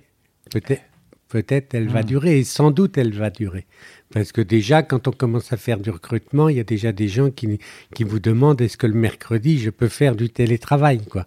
Donc, il va, on ne peut pas aller contre. En tant que commerçant, comme je dis toujours, à la différence du politique, euh, le politique peut, peut euh, avoir une certaine influence sur la société. Le commerçant, il n'a qu'un seul rôle, c'est servir la société. Donc, euh, naturellement, il faut, il faut, il faut s'adapter. C'est vouloir imposer alors que l'évolution de la société est dans un autre sens, c'est se condamner, quoi. Il faut euh, aller, il faut, on va dire, surfer sur la vague. C'est peut-être un peu fort, mais il faut quand même accepter que le monde change et changer avec le monde. Vous pensez que vos méthodes aujourd'hui, elles marcheraient encore?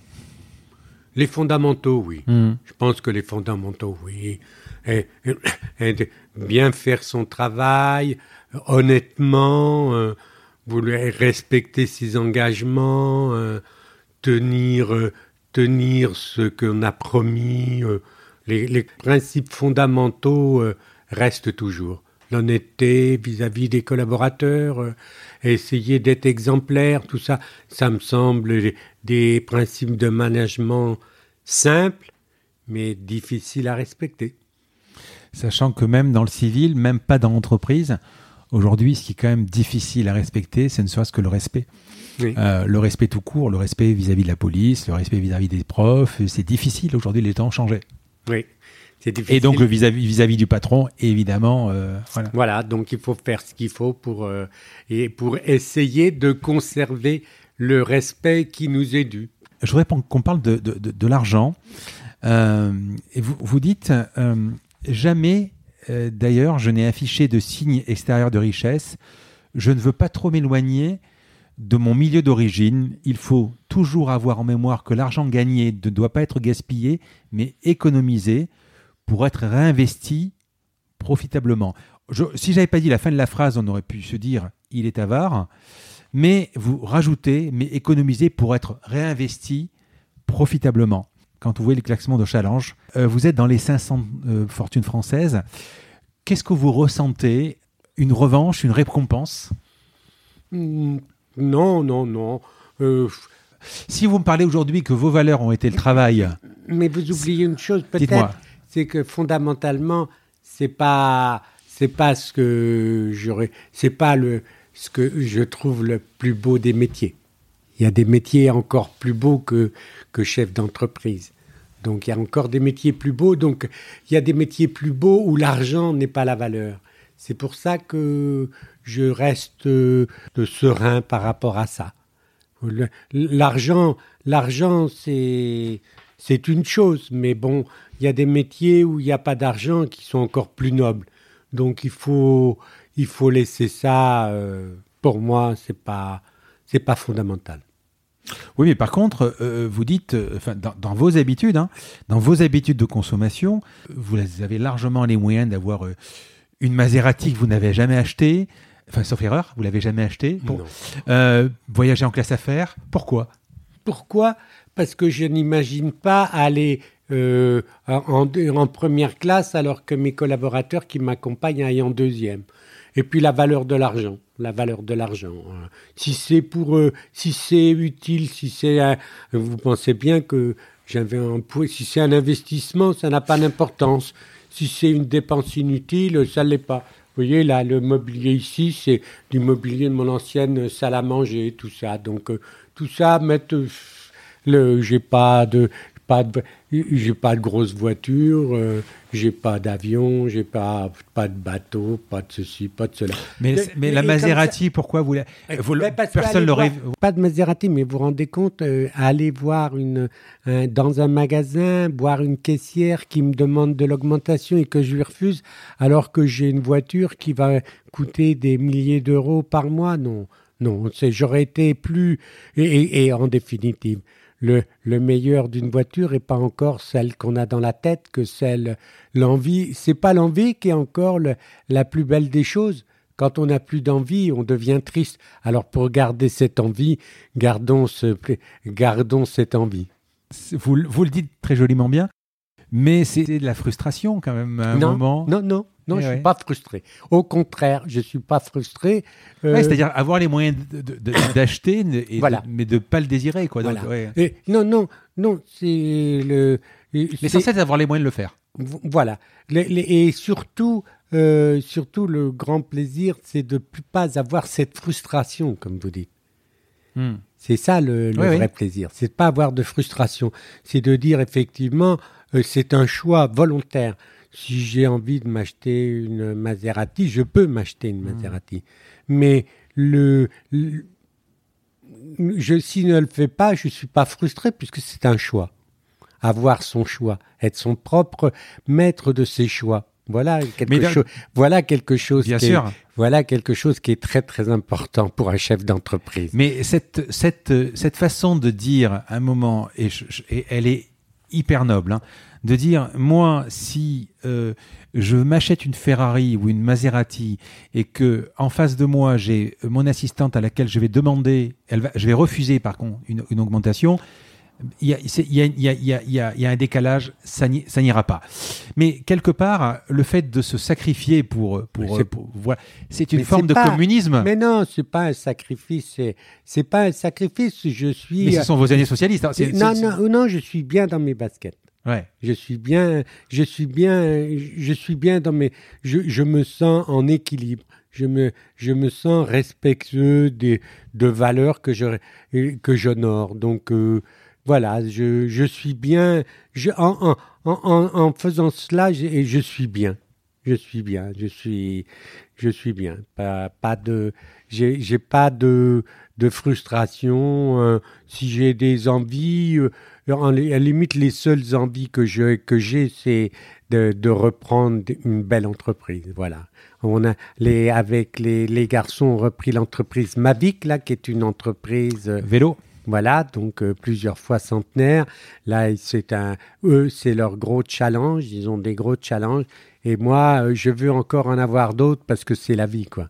C'est la vie. Tant qu'on a des envies, tant qu'on, qu'on, voilà, c'est ça qui rend heureux, quoi. Alors, on va parler de la, de, la, de, de, la vente et de la cession. Au moment où j'ai lu le livre, vous n'aviez pas encore vendu, c'était en 2016. Euh, vous ne vouliez pas vendre déjà. Non. Euh, voilà. Après, manifestement, en 2018, vous avez vendu. Euh, euh, mais juste avant ça, je voudrais juste comprendre quelque chose. Euh, vous, vous, avez nommé Eric Hagman, je, sais ça, hein, en, en, tant que dirigeant, enfin DG, directeur général. Directeur général. J'ai laissé mon bureau. Voilà. Et pas vos enfants. Et vous dites, mon père ne m'a légué aucun bien, mais il m'a transmis les valeurs de travail, d'honnêteté et de rigueur. aussi des valeurs qui me sont chères, le, goût du travail, de l'effort, du mérite et de la justice. Euh, est-ce que l'héritage euh, n'est pas automatique euh, pourquoi vous n'avez pas laissé l'entreprise à vos enfants? Je ne parle pas des parts sociales, hein, on parle de la direction. Hein, oui, parce que les parts, ils les ont de toute façon. Bon, j'avais un directeur général à, à l'époque et, je voulais faire un LBO avec eux. Je voulais hmm. que l'entreprise soit, si je vendais pas, l'entreprise soit reprise par la, pérennité de l'entreprise soit assurée par les salariés. Il y a eu la crise financière euh, qui a remis ces choses en, en cause. Euh, et là, le directeur euh, Eric Hagman m'a quitté, donc ça m'a ça m'a fait revoir les choses différemment, quoi. Donc et je pensais que Bon, je sais que ça a rendu triste un de mes garçons. J'ai un garçon qui était très triste.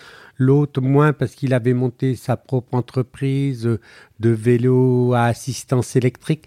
Donc, euh, ça marchait très bien pour lui. Il était très, très content dans son entreprise. Euh, c'était où on, était capable de grandir ou alors il valait mieux vendre. Donc, faire un choix. Mais, mais, mais, juste avant de vendre, ce, cette, euh, cette, cette euh, le fait, vous dites, un de mes enfants a été triste. Euh, Parce qu'il travaillait dans l'entreprise. D'accord. Ah, il travaillait dans l'entreprise. Après le, le, départ d'Eric Hagman, il est venu travailler dans l'entreprise. Il avait, il avait commencé par occuper le poste le plus important dans l'entreprise, le recrutement. Il a commencé pour s'occuper. Oui, vous avez 4600 personnes d'ailleurs. Voilà, s'occuper du recrutement. Après, il n'était pas tout seul, mais il hmm. était quand même le principal décideur. Ah Après, il s'est occupé de la communication, la publicité. Après, les achats. Donc, il avait et c'était un, un, excellent manager, un très très bon manager avec une une, une, une communication avec ses collaborateurs et collaboratrices Très très bonne, excellent. Mais pour, pour, revenir à ces valeurs, ces valeurs que vous avez qui sont qui sont des valeurs que je partage vraiment. Terre à terre, on va dire terre à terre. Et, oui, oui, qui sont logiques, qui sont des, valeurs quoi, dans lesquelles j'ai été éduqué. Euh, prenons l'exemple, vous n'auriez pas euh, cédé euh, Bricorama ou le groupe, vous auriez senti que l'un de vos enfants qui était dans l'entreprise n'était pas le meilleur pour le groupe, vous n'auriez pas fait de cadeau parce que c'est votre fils. Vous l'auriez, euh, c'est difficile comme choix. J'ai préféré faire le choix. J'ai préféré faire le choix avant, ah sans doute. Comme ça, je préfère la, leur donner les, leur donner la possibilité, les moyens de faire autre chose. Et là, euh, avec la reprise de ma vie, je préfère cela. Je préfère cela. Euh, c'est une entreprise euh, qu'ils ont reprise au tribunal. Ils peuvent, qui a une très belle. la vélo, l'entreprise de vélo, oui. Voilà, donc une mm. très. Et là, je préfère qu'ils se qu'ils s'épanouissent dans ce qu'ils ont choisi plutôt que dans, ce que, dans le domaine que le père a. parce que moi, il y, le, il y en a un, il m'a dit quand euh, moi je préfère euh, travailler dans le milieu de, il faisait de la compétition de vélo, donc je préfère travailler dans le milieu, dans le milieu du vélo. Ben bravo, bravo. Voilà ce qui rend heureux. Alors aujourd'hui, euh, donc 74 ans, encore une fois, votre bureau est plein. Et j'ai eu, quand j'ai eu Madame Haddad au téléphone pour fixer le rendez-vous, je lui ai dit, il est à la retraite, monsieur? Mais surtout pas, il faut surtout pas lui dire. Voilà. Alors expliquez-moi, qu'est-ce que vous faites de, vos journées bah, Je regarde des... des bah D'abord, vous avez encore des entreprises dans le... Oui, oui, il y a encore des entreprises. Mmh. J'ai, je m'occupe beaucoup dans les énergies renouvelables. Mmh. Par exemple, vendredi, j'étais toute la journée en, en tournée sur les projets de parcs éoliens, mmh. donc les énergies renouvelables l'éolien. Donc vous avez des parcs à vous Oui. Hmm. L'éolien, l'hydraulique, des centrales hydrauliques, euh, le solaire, le, le solaire, enfin les, les, on a été aussi dans le pellet, tout ça, donc euh, dans les énergies renouvelables. Le pellet, c'est les, les, le bois, les, les, copeaux de bois, oui. Les granulés de bois. Granulés de bois, les granulés de hmm. bois, tout ça. enfin, beaucoup d'activités diverses. Et puis, euh, j'essaie. Là, on a pris des investissements. Là, on, a, on va peut-être se redéployer dans l'hôtellerie, dans d'autres domaines d'activité. Et puis, les garçons, eux, s'occupent à fond de, de Mavic. Mais, mais euh, vous faites les mêmes horaires qu'avant? Non, moins. Plus cool Moins, moins. le, matin, le matin, je suis pas le premier arrivé. Je suis pas le, je suis pas le dernier, mais je suis pas loin d'être le dernier le matin. Mais le soir, je suis le dernier à partir, ça c'est sûr. Quand, euh, euh, je sais pas, vous partez en vacances, vous êtes dans un endroit que vous ne connaissez pas ou une ville, et vous voyez quelque chose qui vous intéresse parce que ça peut devenir un business, ça tilt dans votre tête? Oui, forcément, euh, forcément, ça fait tourner le cerveau, euh, ça, ça permet de rester, euh, ça permet de rester. Pour être heureux, faut, faut mieux penser à autre chose qu'à soi-même. Donc tout ce qui vous permet de penser à autre chose qu'à soi-même vous rend heureux, vous rend plus heureux. Dans votre vie, vous avez eu des moments. alors on va attaquer les questions perso, mais vous avez eu des moments un peu pas dépressif parce que c'est le c'est trop gros, déprimé. Non. Non. C'est pas mon tempérament. C'est pas votre tempérament. Avoir ne pas dormir la nuit, oui. Avoir euh, des soucis, oui. Euh, avoir euh, être contrarié, oui. mais la déprime, jamais pris de, obligé de prendre des médicaments pour pour, surmonter. si pour dormir, si, mais pas pas des mais pas des trucs lourds. Pour dormir, si, mais pas pas des médicaments pour surmonter des difficultés. Pour dormir, oui, parce que à force de, au bout de quelques nuits blanches, on a des fois, c'est bien de bien dormir, mais pas pour surmonter des difficultés. Allez, on va attaquer les questions perso. Euh, ben, je vais terminer par une dernière citation de votre livre. Euh, je suis un vrai autodidacte. J'ai tracé ma voie seule, par moi-même, sans maître. Mon parcours, ma réussite, je le dois à plusieurs choses la lecture, le travail, l'opiniâtreté et la santé. Oui. Ouais. Je dis toujours, tout à l'heure on le disait, euh, un chef d'entreprise pour réussir, il faut la première des choses, c'est la santé. Ah la deuxième des choses est bien accompagné. Après, le reste, euh, le reste suivra si on a de la chance. Pourquoi avoir écrit ce livre? J'ai écrit ce livre parce que j'ai été sollicité suite à, le, à, mes passages à la télévision sur l'ouverture du dimanche, j'ai eu un représentant de chez Lafont qui m'a téléphoné en disant ah oui mais je vous ai entendu euh, euh, il faut écrire un livre il faut écrire un livre. J'ai dit bon hein, on va essayer. Alors il m'a envoyé une personne qui m'a qui m'a aidé euh, qui m'a aidé quand même un peu comme vous le faites actuellement. Vous voyez comme vous le faites actuellement pour vous structurer hein? Structurer structuré et puis vous obliger euh, à, à, vous voyez comme vous disiez merci je suis flatté vous, rappelle. vous voyez que je vous rappelle parce que vous me questionnez sur des choses qui me font qui m'obligent à me rappeler du passé. Au quotidien on n'a pas au quotidien c'est pas ma nature quoi. Donc c'est lui qui m'a qui m'a dit allez il faut vous y mettre et tout. Et puis je m'y suis mis et j'ai découvert que que c'est pour moi c'est le plus beau métier du monde mais franchement, je, je, je c'est pas parce que euh, vous êtes en face de moi et que je vous le dis. J'ai vraiment passé un bon moment dans ce livre. Ben. J'en ai lu plein hein, euh, de, chefs d'entreprise, mais j'ai passé un bon moment parce que je l'ai vécu, puis ça m'a rappelé plein de choses, plein de valeurs, plein de, plein de, de, gens. Parce que moi, je suis quand j'écoute mes parents parler de, de l'ancien temps, ils sont plus âgés que vous, hein, et euh, je, je, vois des choses euh, qui m'ont qui m'ont qui m'ont fait tilt. Ouais.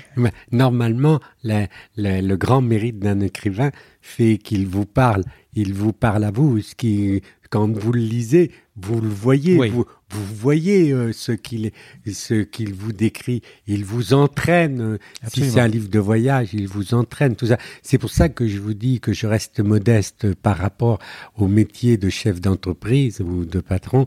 C'est parce que par rapport au métier d'écrivain, qui est quand même beaucoup plus, il le doit qu'à lui-même. Alors que le n'oubliez, n'oublions pas que le chef d'entreprise est quand même quelqu'un qui, s'appuie sur le travail des autres, alors que l'écrivain, c'est sur son, ses seuls mérites qu'il bâtit son, sa reconnaissance. Encore que là, on parle d'une biographie, donc c'était, euh, c'est pas une fiction. Euh, non, mais c'est pas. Mmh, mmh. C'est ce que je dis. C'est pourquoi je trouve que le travail d'écrivain est toujours celui. Le plus grand homme qui existe pour moi, c'est Victor Hugo. Victor Hugo parce qu'il a été quelqu'un, un immense écrivain, un poète et, surtout un, un, un, homme social aussi. Ouais. Un homme social qui a pris sa part dans la société. Il ne sait pas, il, euh, il sait, il a pris des positions, tout ça. Il était pour moi, c'est le plus grand homme hein, qui soit. Et, il n'a pas fait mourir, euh, au contraire, il a, il a élevé d'élever l'homme, quoi. Hein, il n'a pas bâti et sa gloire sur le massacre ou sur euh, des combats, sur la, la peine et, les, sur la peine des hommes, quoi. C'est pour ça que je suis, et je suis un peu modeste. Je pense à, à mon père qui a toujours été un ouvrier, qui, qui a œuvré. Et bon, donc, euh, par rapport à tout ça, restons humbles. Il ne faut pas vouloir eh, appartenir à un monde dont les valeurs vous sont étrangères, sinon vous vous trompez de chemin. Est-ce que vous êtes un grand patron? Non. Enfin, le grand patron, vous savez, le, comme on dit, euh, les grands patrons. Hein, oui, oui, oui, oui, oui, les grands patrons. Non, j'ai toujours été un peu mal à l'aise avec euh, les patrons toujours un peu, un peu mal à l'aise. Naturellement, j'appartiens au, au, syndicat, tout ça, mais j'ai hmm. toujours été un peu mal à l'aise pour une raison des, parce que je trouve toujours qu'on a les patrons faillissent un peu, toujours un peu à leur, à leurs obligations. On dit toujours que la première, et c'est vrai, la partie la plus importante d'une entreprise, sinon c'est pas une entreprise, c'est les hommes. Ah oui. Et souvent, je trouve qu'on on, leur manque un petit peu de respect. Je pense qu'on n'a pas, pas suffisamment défendu nos ouvriers, si bien que on a, on s'est pas assez battu pour nos ouvriers. Sinon, nous aurions toujours, nous aurions refusé depuis longtemps d'alourdir le travail au profit d'autres. Je m'explique. Je trouve que nous avons accepté de d'avoir des prélèvements sociaux qui pèsent sur le travail de nos collaborateurs au profit d'autres, alors que c'est, ça nous grandit pas. Nous aurions dû nous opposer à tout ça.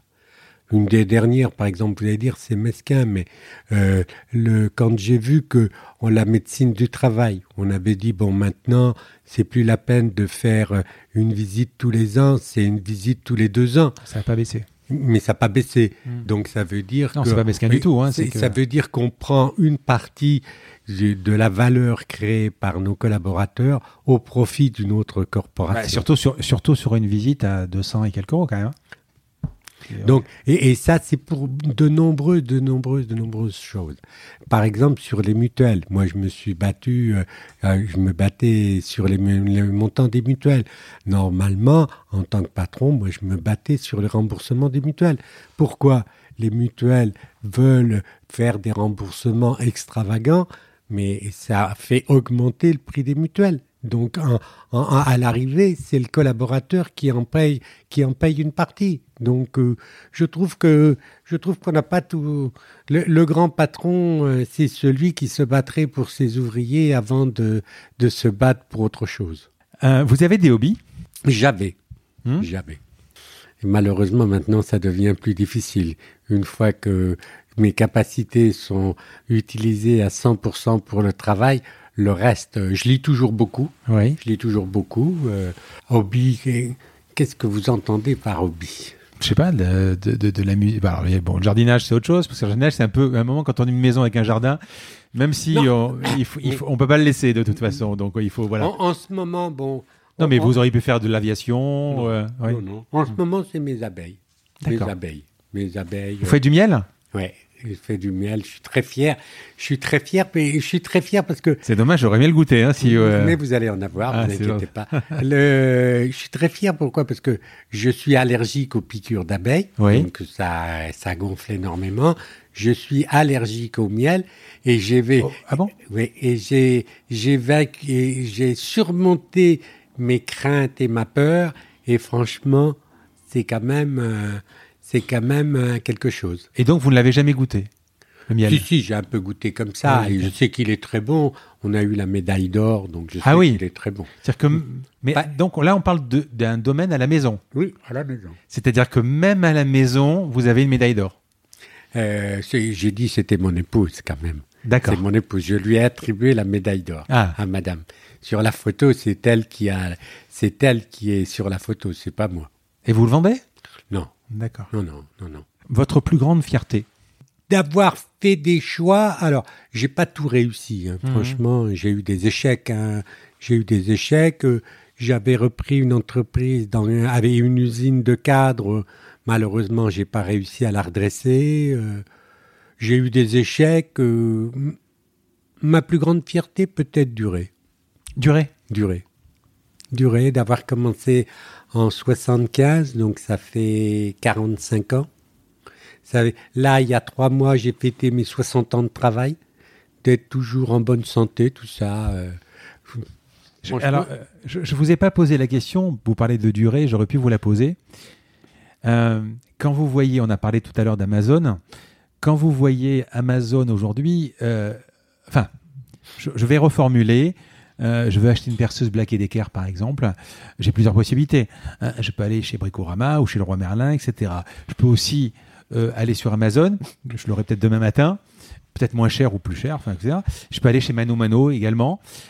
comment vous voyez l'e-commerce et en particulier, par exemple, Mano Mano aujourd'hui si vous étiez Jean-Claude de 25 ans, vous auriez pu monter un Mano Mano? Oui, peut-être. Peut-être, euh, peut-être euh, si j'avais, si je devais créer une entreprise maintenant, il est obligé hmm. et, forcément j'aurais. Vous les admirez Non, non, c'est pas que j'admire, mais, non, non, mais ah, pour quelqu'un qui veut monter son entreprise actuellement, il est absolument anormal de ne pas regarder et d'envisager l'e-commerce. C'est forcément, il, il doit, selon ce qu'il veut faire, il doit euh, réfléchir à l'importance de l'e-commerce il va de soi qu'actuellement, euh, ça serait une erreur fondamentale de pas de pas envisager.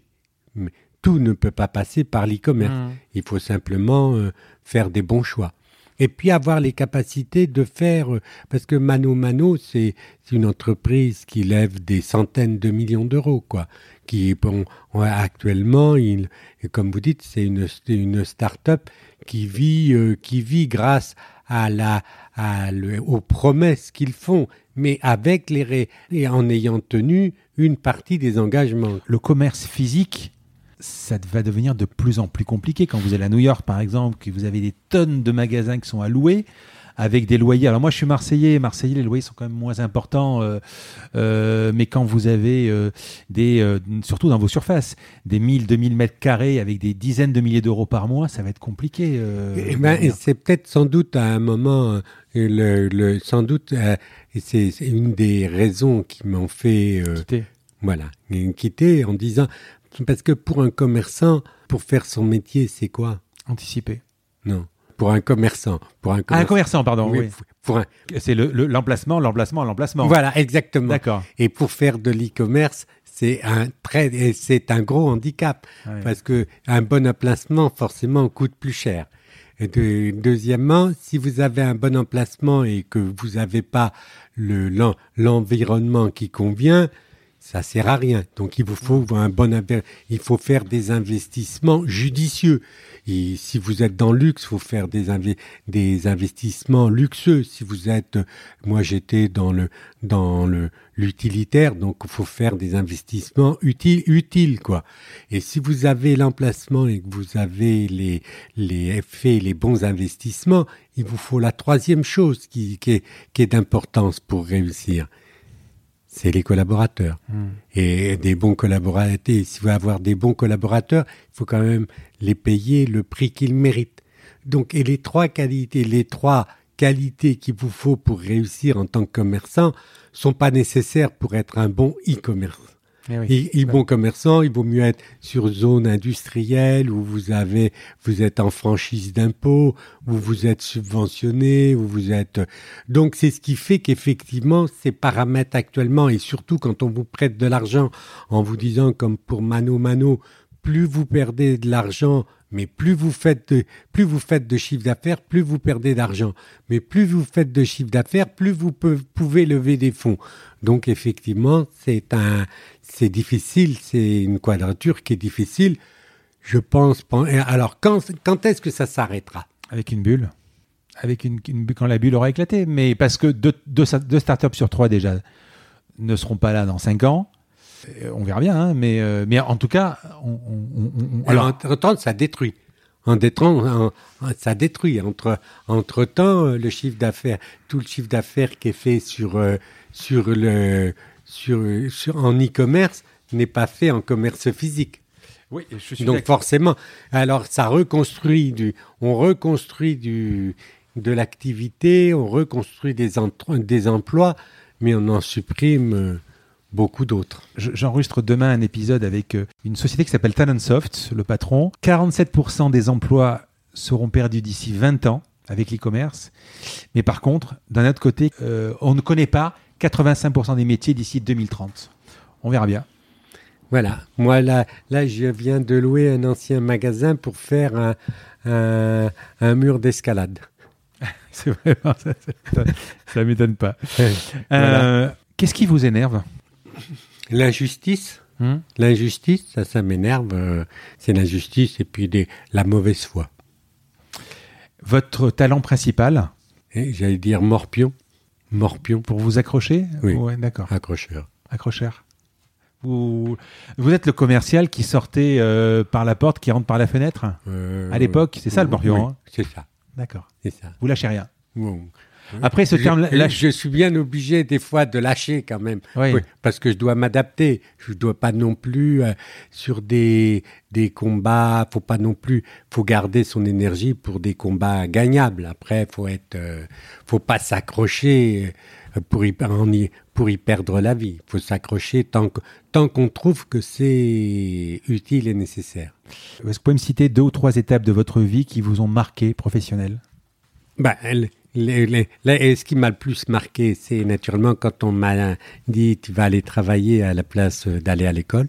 Ça, c'est ce qui m'a le plus. C'est quand même la, ma vie professionnelle parce que tout en tout, tout en a, des, a découlé de, de cette de cette voie vous, l'avez compris à l'époque Oui. C'était pas je l'ai senti. Compris, je sais pas. C'était une injustice ou pas? Euh, Injustice, non. Injustice, non, mais dommage, oui. Un regret, une tristesse. Mais d'un autre côté, qu'est-ce que vous auriez fait de plus? Oh, la vie aurait été totalement différente. Peut-être que j'aurais été énarque, peut-être. J'aurais fait normal sup, peut-être après le normal, avec les mêmes qualités. Peut-être que Peut-être que, bon, et puis forcément la vie est, plus agréable, différente, meilleure, je ne sais pas, différente forcément. Peut-être que j'aurais rencontré des, ben, des guides qui m'auraient transmis des codes. Les, les, vous savez bien que quand on est autodidacte, ce qui vous manque le plus, c'est les codes. Ouais. Les, hein, c'est pas le code à changer, c'est on n'a pas connaissance du code. Donc, euh, vous fréquentez cet écosystème de patrons à Paris? Très très peu, très très peu, très très peu. Je les fréquente quand ça m'arrive, c'est très agréable, mais je privilégie. Euh, euh, peut-être que c'est une. Là, je suis un mauvais citoyen à cause de cela. J'ai toujours privilégié les nécessités de mon entreprise aux, aux besoins euh, aux besoins de la représentativité. Non, mais ça, je, sais, ça, je suis un mauvais citoyen. Ce que je veux dire, c'est que quand on vous dit euh, euh, Jean-Claude, euh, enfin, l'autodidacte, est-ce que c'est pour vous encore, parce que vous me parlez, c'est ça, je répondis pourquoi? Parce que vous me parlez des narcs et vous me parlez de Normal Sup. Aujourd'hui, par rapport à, à 95-99% des entreprises qui vont écouter ce podcast ou qui sont là, ils n'ont pas votre réussite. Certains ont fait HEC, d'autres ont fait. Bah, il y en a plein quand même qui ont passé 4600 personnes, un groupe, euh, etc. Le fait d'avoir fait Normal Sup ou les NARC, oui, ça, ouvre, d'autres portes, c'est incontestable. Mais c'est peut-être pas les bonnes portes. Peut-être que, que les vous seriez retrouvé euh, dans un cabinet ministériel. Ben Oui, après, après le cabinet ministériel, je, je serais devenu chef d'entreprise. Oui, mais est-ce que est-ce que alors c'est frustré sans doute, plus frustré que je ne le suis moi, mais peut-être, mais quand même. Oui, mais quand vous quand bien, je, suis, je suis d'accord. Faut pas, faut pas cracher dans la soupe. Hein. C'est quand même des, des bons postes en règle générale. Les attachés ministériels qui vont dans le dans le privé, en règle générale, ils sont pas trop à plaindre. Oui, mais vous savez ce qui me dérange? Et ce qui me dérange moi, c'est que vous voyez ces énarques ou ces normaliens ils vont se retrouver euh, comme aujourd'hui en politique. Aujourd'hui, on a un ministre qui était euh, qui, est, ministre de l'Intérieur, mais qui était ministre du Budget. Aujourd'hui, euh, si vous avez vous mis un moment Eric à la tête de Bricorama, c'était le meilleur. Oui. Voilà. Autrement dit, si vous étiez un grand patron, on vous aurait mis peut-être à la tête de Castorama ou de Leroy Merlin, mais vous auriez découvert le bricolage par, par, par, par des briefings, par des, par des jamais vous seriez allé dans les dans, dans, les dans parce que le marketing vous l'avez certes appris mais vous mais le merchandising vous l'avez vu parce que vous avez vu que ce que ce produit là qui était en bas ben, il était peut-être pas au bon niveau il fallait le remonter etc la, pratique par rapport à la théorie vous, vous avez c'est vrai que vous avez fait euh, vous êtes passé par la pratique et après vous avez fait la théorie. Euh, c'est un peu c'est un peu l'inverse. Et moi je, pour moi les énarques et les normaliens ce sont des théoriciens. Ce qui, ce qui me gêne, euh, voilà. Je comprends pas. En fait, ça, ça va pas avec ce que vous me dites. Je comprends pas. Oui, mais parce que vous, ils ont un parcours différent. Ils hmm. ont un parcours différent. Et peut-être que je suis un peu jaloux. Peut-être que je suis un peu jaloux parce que moi, on m'a, on m'a pas donné la possibilité de, de m'exprimer euh, différemment, quoi. différemment. C'est quand même pour moi, quand même, c'est comme dans les petits, les moyens ou les grands patrons. Il y en a des bons, il y en a des mauvais. Oui, mais ça a été une force. Excusez-moi d'insister parce que c'est ce qui vraiment m'intéresse. Si vous aviez été, hmm, peut-être pas normal sup, hein, on parle simplement de. Euh, non, polytechnicien même, même pas une, une, une école de commerce, tout simple. Vous auriez fait une école de commerce, vous auriez fait Bricorama, 4600 personnes, le gros groupe, etc. Est-ce que ça aurait eu la même saveur que d'être parti du certificat d'études à 14 ans? Non, je suis pas d'accord. Il faut que vous me disiez oui. Ah, non, mais je ne peux, pas vous dire oui parce que moi, les études ont toujours été quelque chose de sacré. Et en, disant, en reniant la valeur des études, je ne peux pas renier la valeur des études. Donc c'est un complexe. Exactement. Je ne peux pas renier la valeur des études. Je comprends. Vous ne me ferez pas dire que celui qui a fait des études est moins, vaut moins que celui qui en a pas fait. Ça, je Mais moi, je vais vous dire quelque chose. J'ai des jumeaux. J'en ai un qui fait Epitech, une école pour être euh, ingénieur informatique, qui marche bien, et l'autre qui a, qui a, arrêté son bac, qui a pas voulu repiquer pour mais vraiment très très peu de points, et qui m'a dit papa, euh, voilà. Et moi, dans ma tête, je me suis dit. Euh, le fait de pas avoir de pas avoir son bac, il l'aura pas puisqu'il l'a arrêté. Maintenant, il travaille. Ça veut rien dire, hein. mais ça sera quand même plus compliqué que son frère. Qui a, ça sera quand même plus compliqué. Ça veut rien dire. Peut-être que l'un réussira énormément et l'autre moins, mais mais c'est vrai que ça fait un bagage. Exactement. C'est pour ça que c'est pour ça que ne vous m'entendrez pas critiquer ceux qui ont fait des études, peut-être ceux qui ont eu la chance que moi je n'ai pas eu. Je vous pose deux, trois dernières questions. Euh, en tout cas, c'était vraiment, j'ai apprécié ce débat. Quel est le bouquin qui est sur votre table de chevet ou que vous auriez aimé euh, m'offrir, par exemple? En ce moment, le, le Prince des Marais. C'est un livre américain. Alors, l'auteur, euh, petit trou de mémoire. Ben, je trouverai. Film ou série? Film. Ouais. Film. La seule série que j'ai vraiment regardée, c'est 10%. Ah, j'ai beaucoup, beaucoup, aimé. Ah, j'ai beaucoup aimé. Il y a la troisième saison qui sort, je crois, ou quatrième ou troisième. Oui, j'ai commencé à voir. Mais là, la troisième saison, il manque un petit peu par rapport aux deux. Il ah, manque un, petit peu de souffle en moins. D'accord. J'aime bien euh, Camille euh, Cotin, je crois. J'aime bien. Euh, et film Quel genre de film? Oh, ben, Plutôt des films distrayants. Quoi. Hmm. D'humour? Voilà, hmm. oui. Le soir, vous rentrez, vous vous, détendez? Mm, Oui, je me détends. Moi, ma femme travaille. Ma femme travaille, elle a son activité, elle a son... Dans la déco, c'est ça? Voilà, elle a un magasin. Donc, euh, en règle générale, euh, euh, si j'arrive avant 8 heures, ça va pas. Donc, il faut que je la laisse arriver, préparer à manger. Donc, comme ça... Dans ses pattes, sinon? Voilà, elle. Sinon, si j'arrive trop tôt, ça, là, elle est perturbée, elle n'a pas le temps de, elle a pas le temps, donc euh, plutôt 8h30 le soir, hein, hein, plutôt 8h30 le soir à la maison. Alors, euh, qui pourrait être le prochain invité de mon podcast que vous pourriez me présenter? Il faut que je réfléchisse. J'aurais pu vous dire, euh, Monsieur, Monsieur Gattaz quand même. Yvon Gattaz ah était quelqu'un de bien. Oui. vraiment quelqu'un de bien. Quelqu'un de bien qui a. Je connais Pierre. Mais Pierre, son père, Pierre est très bien, Pierre est très bien, euh, euh, mais son père encore mieux, son père encore mieux, parce que il a su associer ce que je vous ai dit, créer son entreprise et prendre une place dans dans la société, c'est-à-dire euh, avoir un rôle. Il ne s'agit pas, on va pas discuter, on va pas discuter le, le on va pas prendre, faire un jugement de valeur, mais simplement le fait qu'il a pris des responsabilités, qu'il a consacré du temps, de l'énergie euh, pour euh, au bien commun. Je trouve que c'est vraiment voilà que voilà pour moi un grand chef d'entreprise. Quelle serait la phrase ou la citation qui résume votre parcours? Aujourd'hui, les échelles ne sont plus les mêmes, mais les barreaux existent toujours. Allez, je vous passe la dernière question du podcast qui est une tradition. Donc le podcast s'appelle La combinaison parce que je cherche à comprendre la combinaison d'éléments qui a amené la personne que j'ai en face de moi là où elle est. Donc quelle est la combinaison pour devenir Jean-Claude Bourrelier Du travail?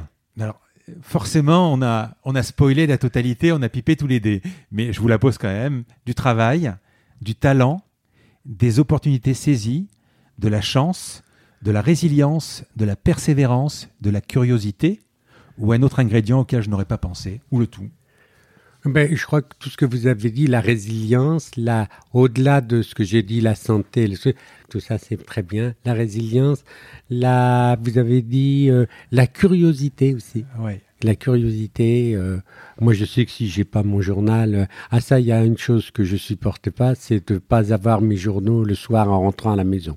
Ça, si les, si j'ai pas mon journal, ça, ça va pas bien, quoi. Mais, mais je crois que le, point commun, euh, le point commun de beaucoup de chefs d'entreprise, c'est la curiosité de comprendre comment ça marche. mais moi, quand j'étais petit, je sais que, à titre personnel, je démontais quelque chose pour voir comment ça marche. Euh, eh c'est important de comprendre les rouages. C'est ce que vous avez fait avec le, marketing à l'époque euh, du voilà, la curiosité. La curiosité. Ouais. Et savoir, euh, voilà. Merci pour cette euh, interview. Jean-Claude, c'était un honneur, un plaisir. Ah si si si si si si si si. Vous savez pourquoi c'était un honneur? Évidemment, vous êtes un grand patron, c'est pas la question, mais vous êtes un concentré de sagesse, de brillance et, de, et de, de, bon sens. Voilà. Et c'est vraiment, ça a été une leçon. Euh, non, non, mais vraiment, j'ai énormément apprécié. J'ai vraiment apprécié cet épisode. Merci beaucoup. Alors, une petite truc. J'avais, j'avais demandé pour aller euh, donner des, des conférences dans les grandes écoles à la chambre de commerce qui possède HEC, ESSEC et tout. On m'en a jamais donné l'occasion. C'est dommage. Les pauvres fous. Merci Jean-Claude. Voilà, bon, ben c'est bien. Je vous remercie d'avoir écouté cet épisode. Comme promis, voici le code de réduction pour commander sur papéo.fr. C'est la combinaison, tout en majuscule. Je vous offre 10% de remise sur votre première commande. Parlez de ce podcast à vos amis ou à vos collègues de bureau. Partagez-le le plus possible. Abonnez-vous en cliquant sur le petit bouton S'abonner dans votre application mobile ou sur euh, votre ordinateur. Ainsi, vous serez averti dès qu'un nouvel épisode est en ligne. Je sillonne la France pour vous proposer de nouveaux invités. C'est vraiment beaucoup beaucoup de travail. Ce n'est pas mon métier, vous l'avez peut-être compris. C'est une passion que je pratique en dehors de mon job. Si vous avez apprécié cet épisode, dites-le moi avec des étoiles, 5 de préférence sur Apple Podcast, anciennement iTunes, et d'y ajouter un gentil commentaire, ça me fera plaisir. Ça me permettra également de remonter dans les classements. Et puis si vous n'êtes pas Apple, c'est pas grave, parlez-en autour de vous. Partagez sur les réseaux sociaux, c'est prévu sur votre application de podcast préférée. Enfin, vous pouvez vous abonner sur lacombinaison.fr pour être averti dès qu'un nouvel épisode est en ligne. Je suis Frédéric Azoulay. N'hésitez pas à me faire remonter vos remarques, vos questions, mais aussi des invités que vous aimeriez entendre. Je vous dis à bientôt.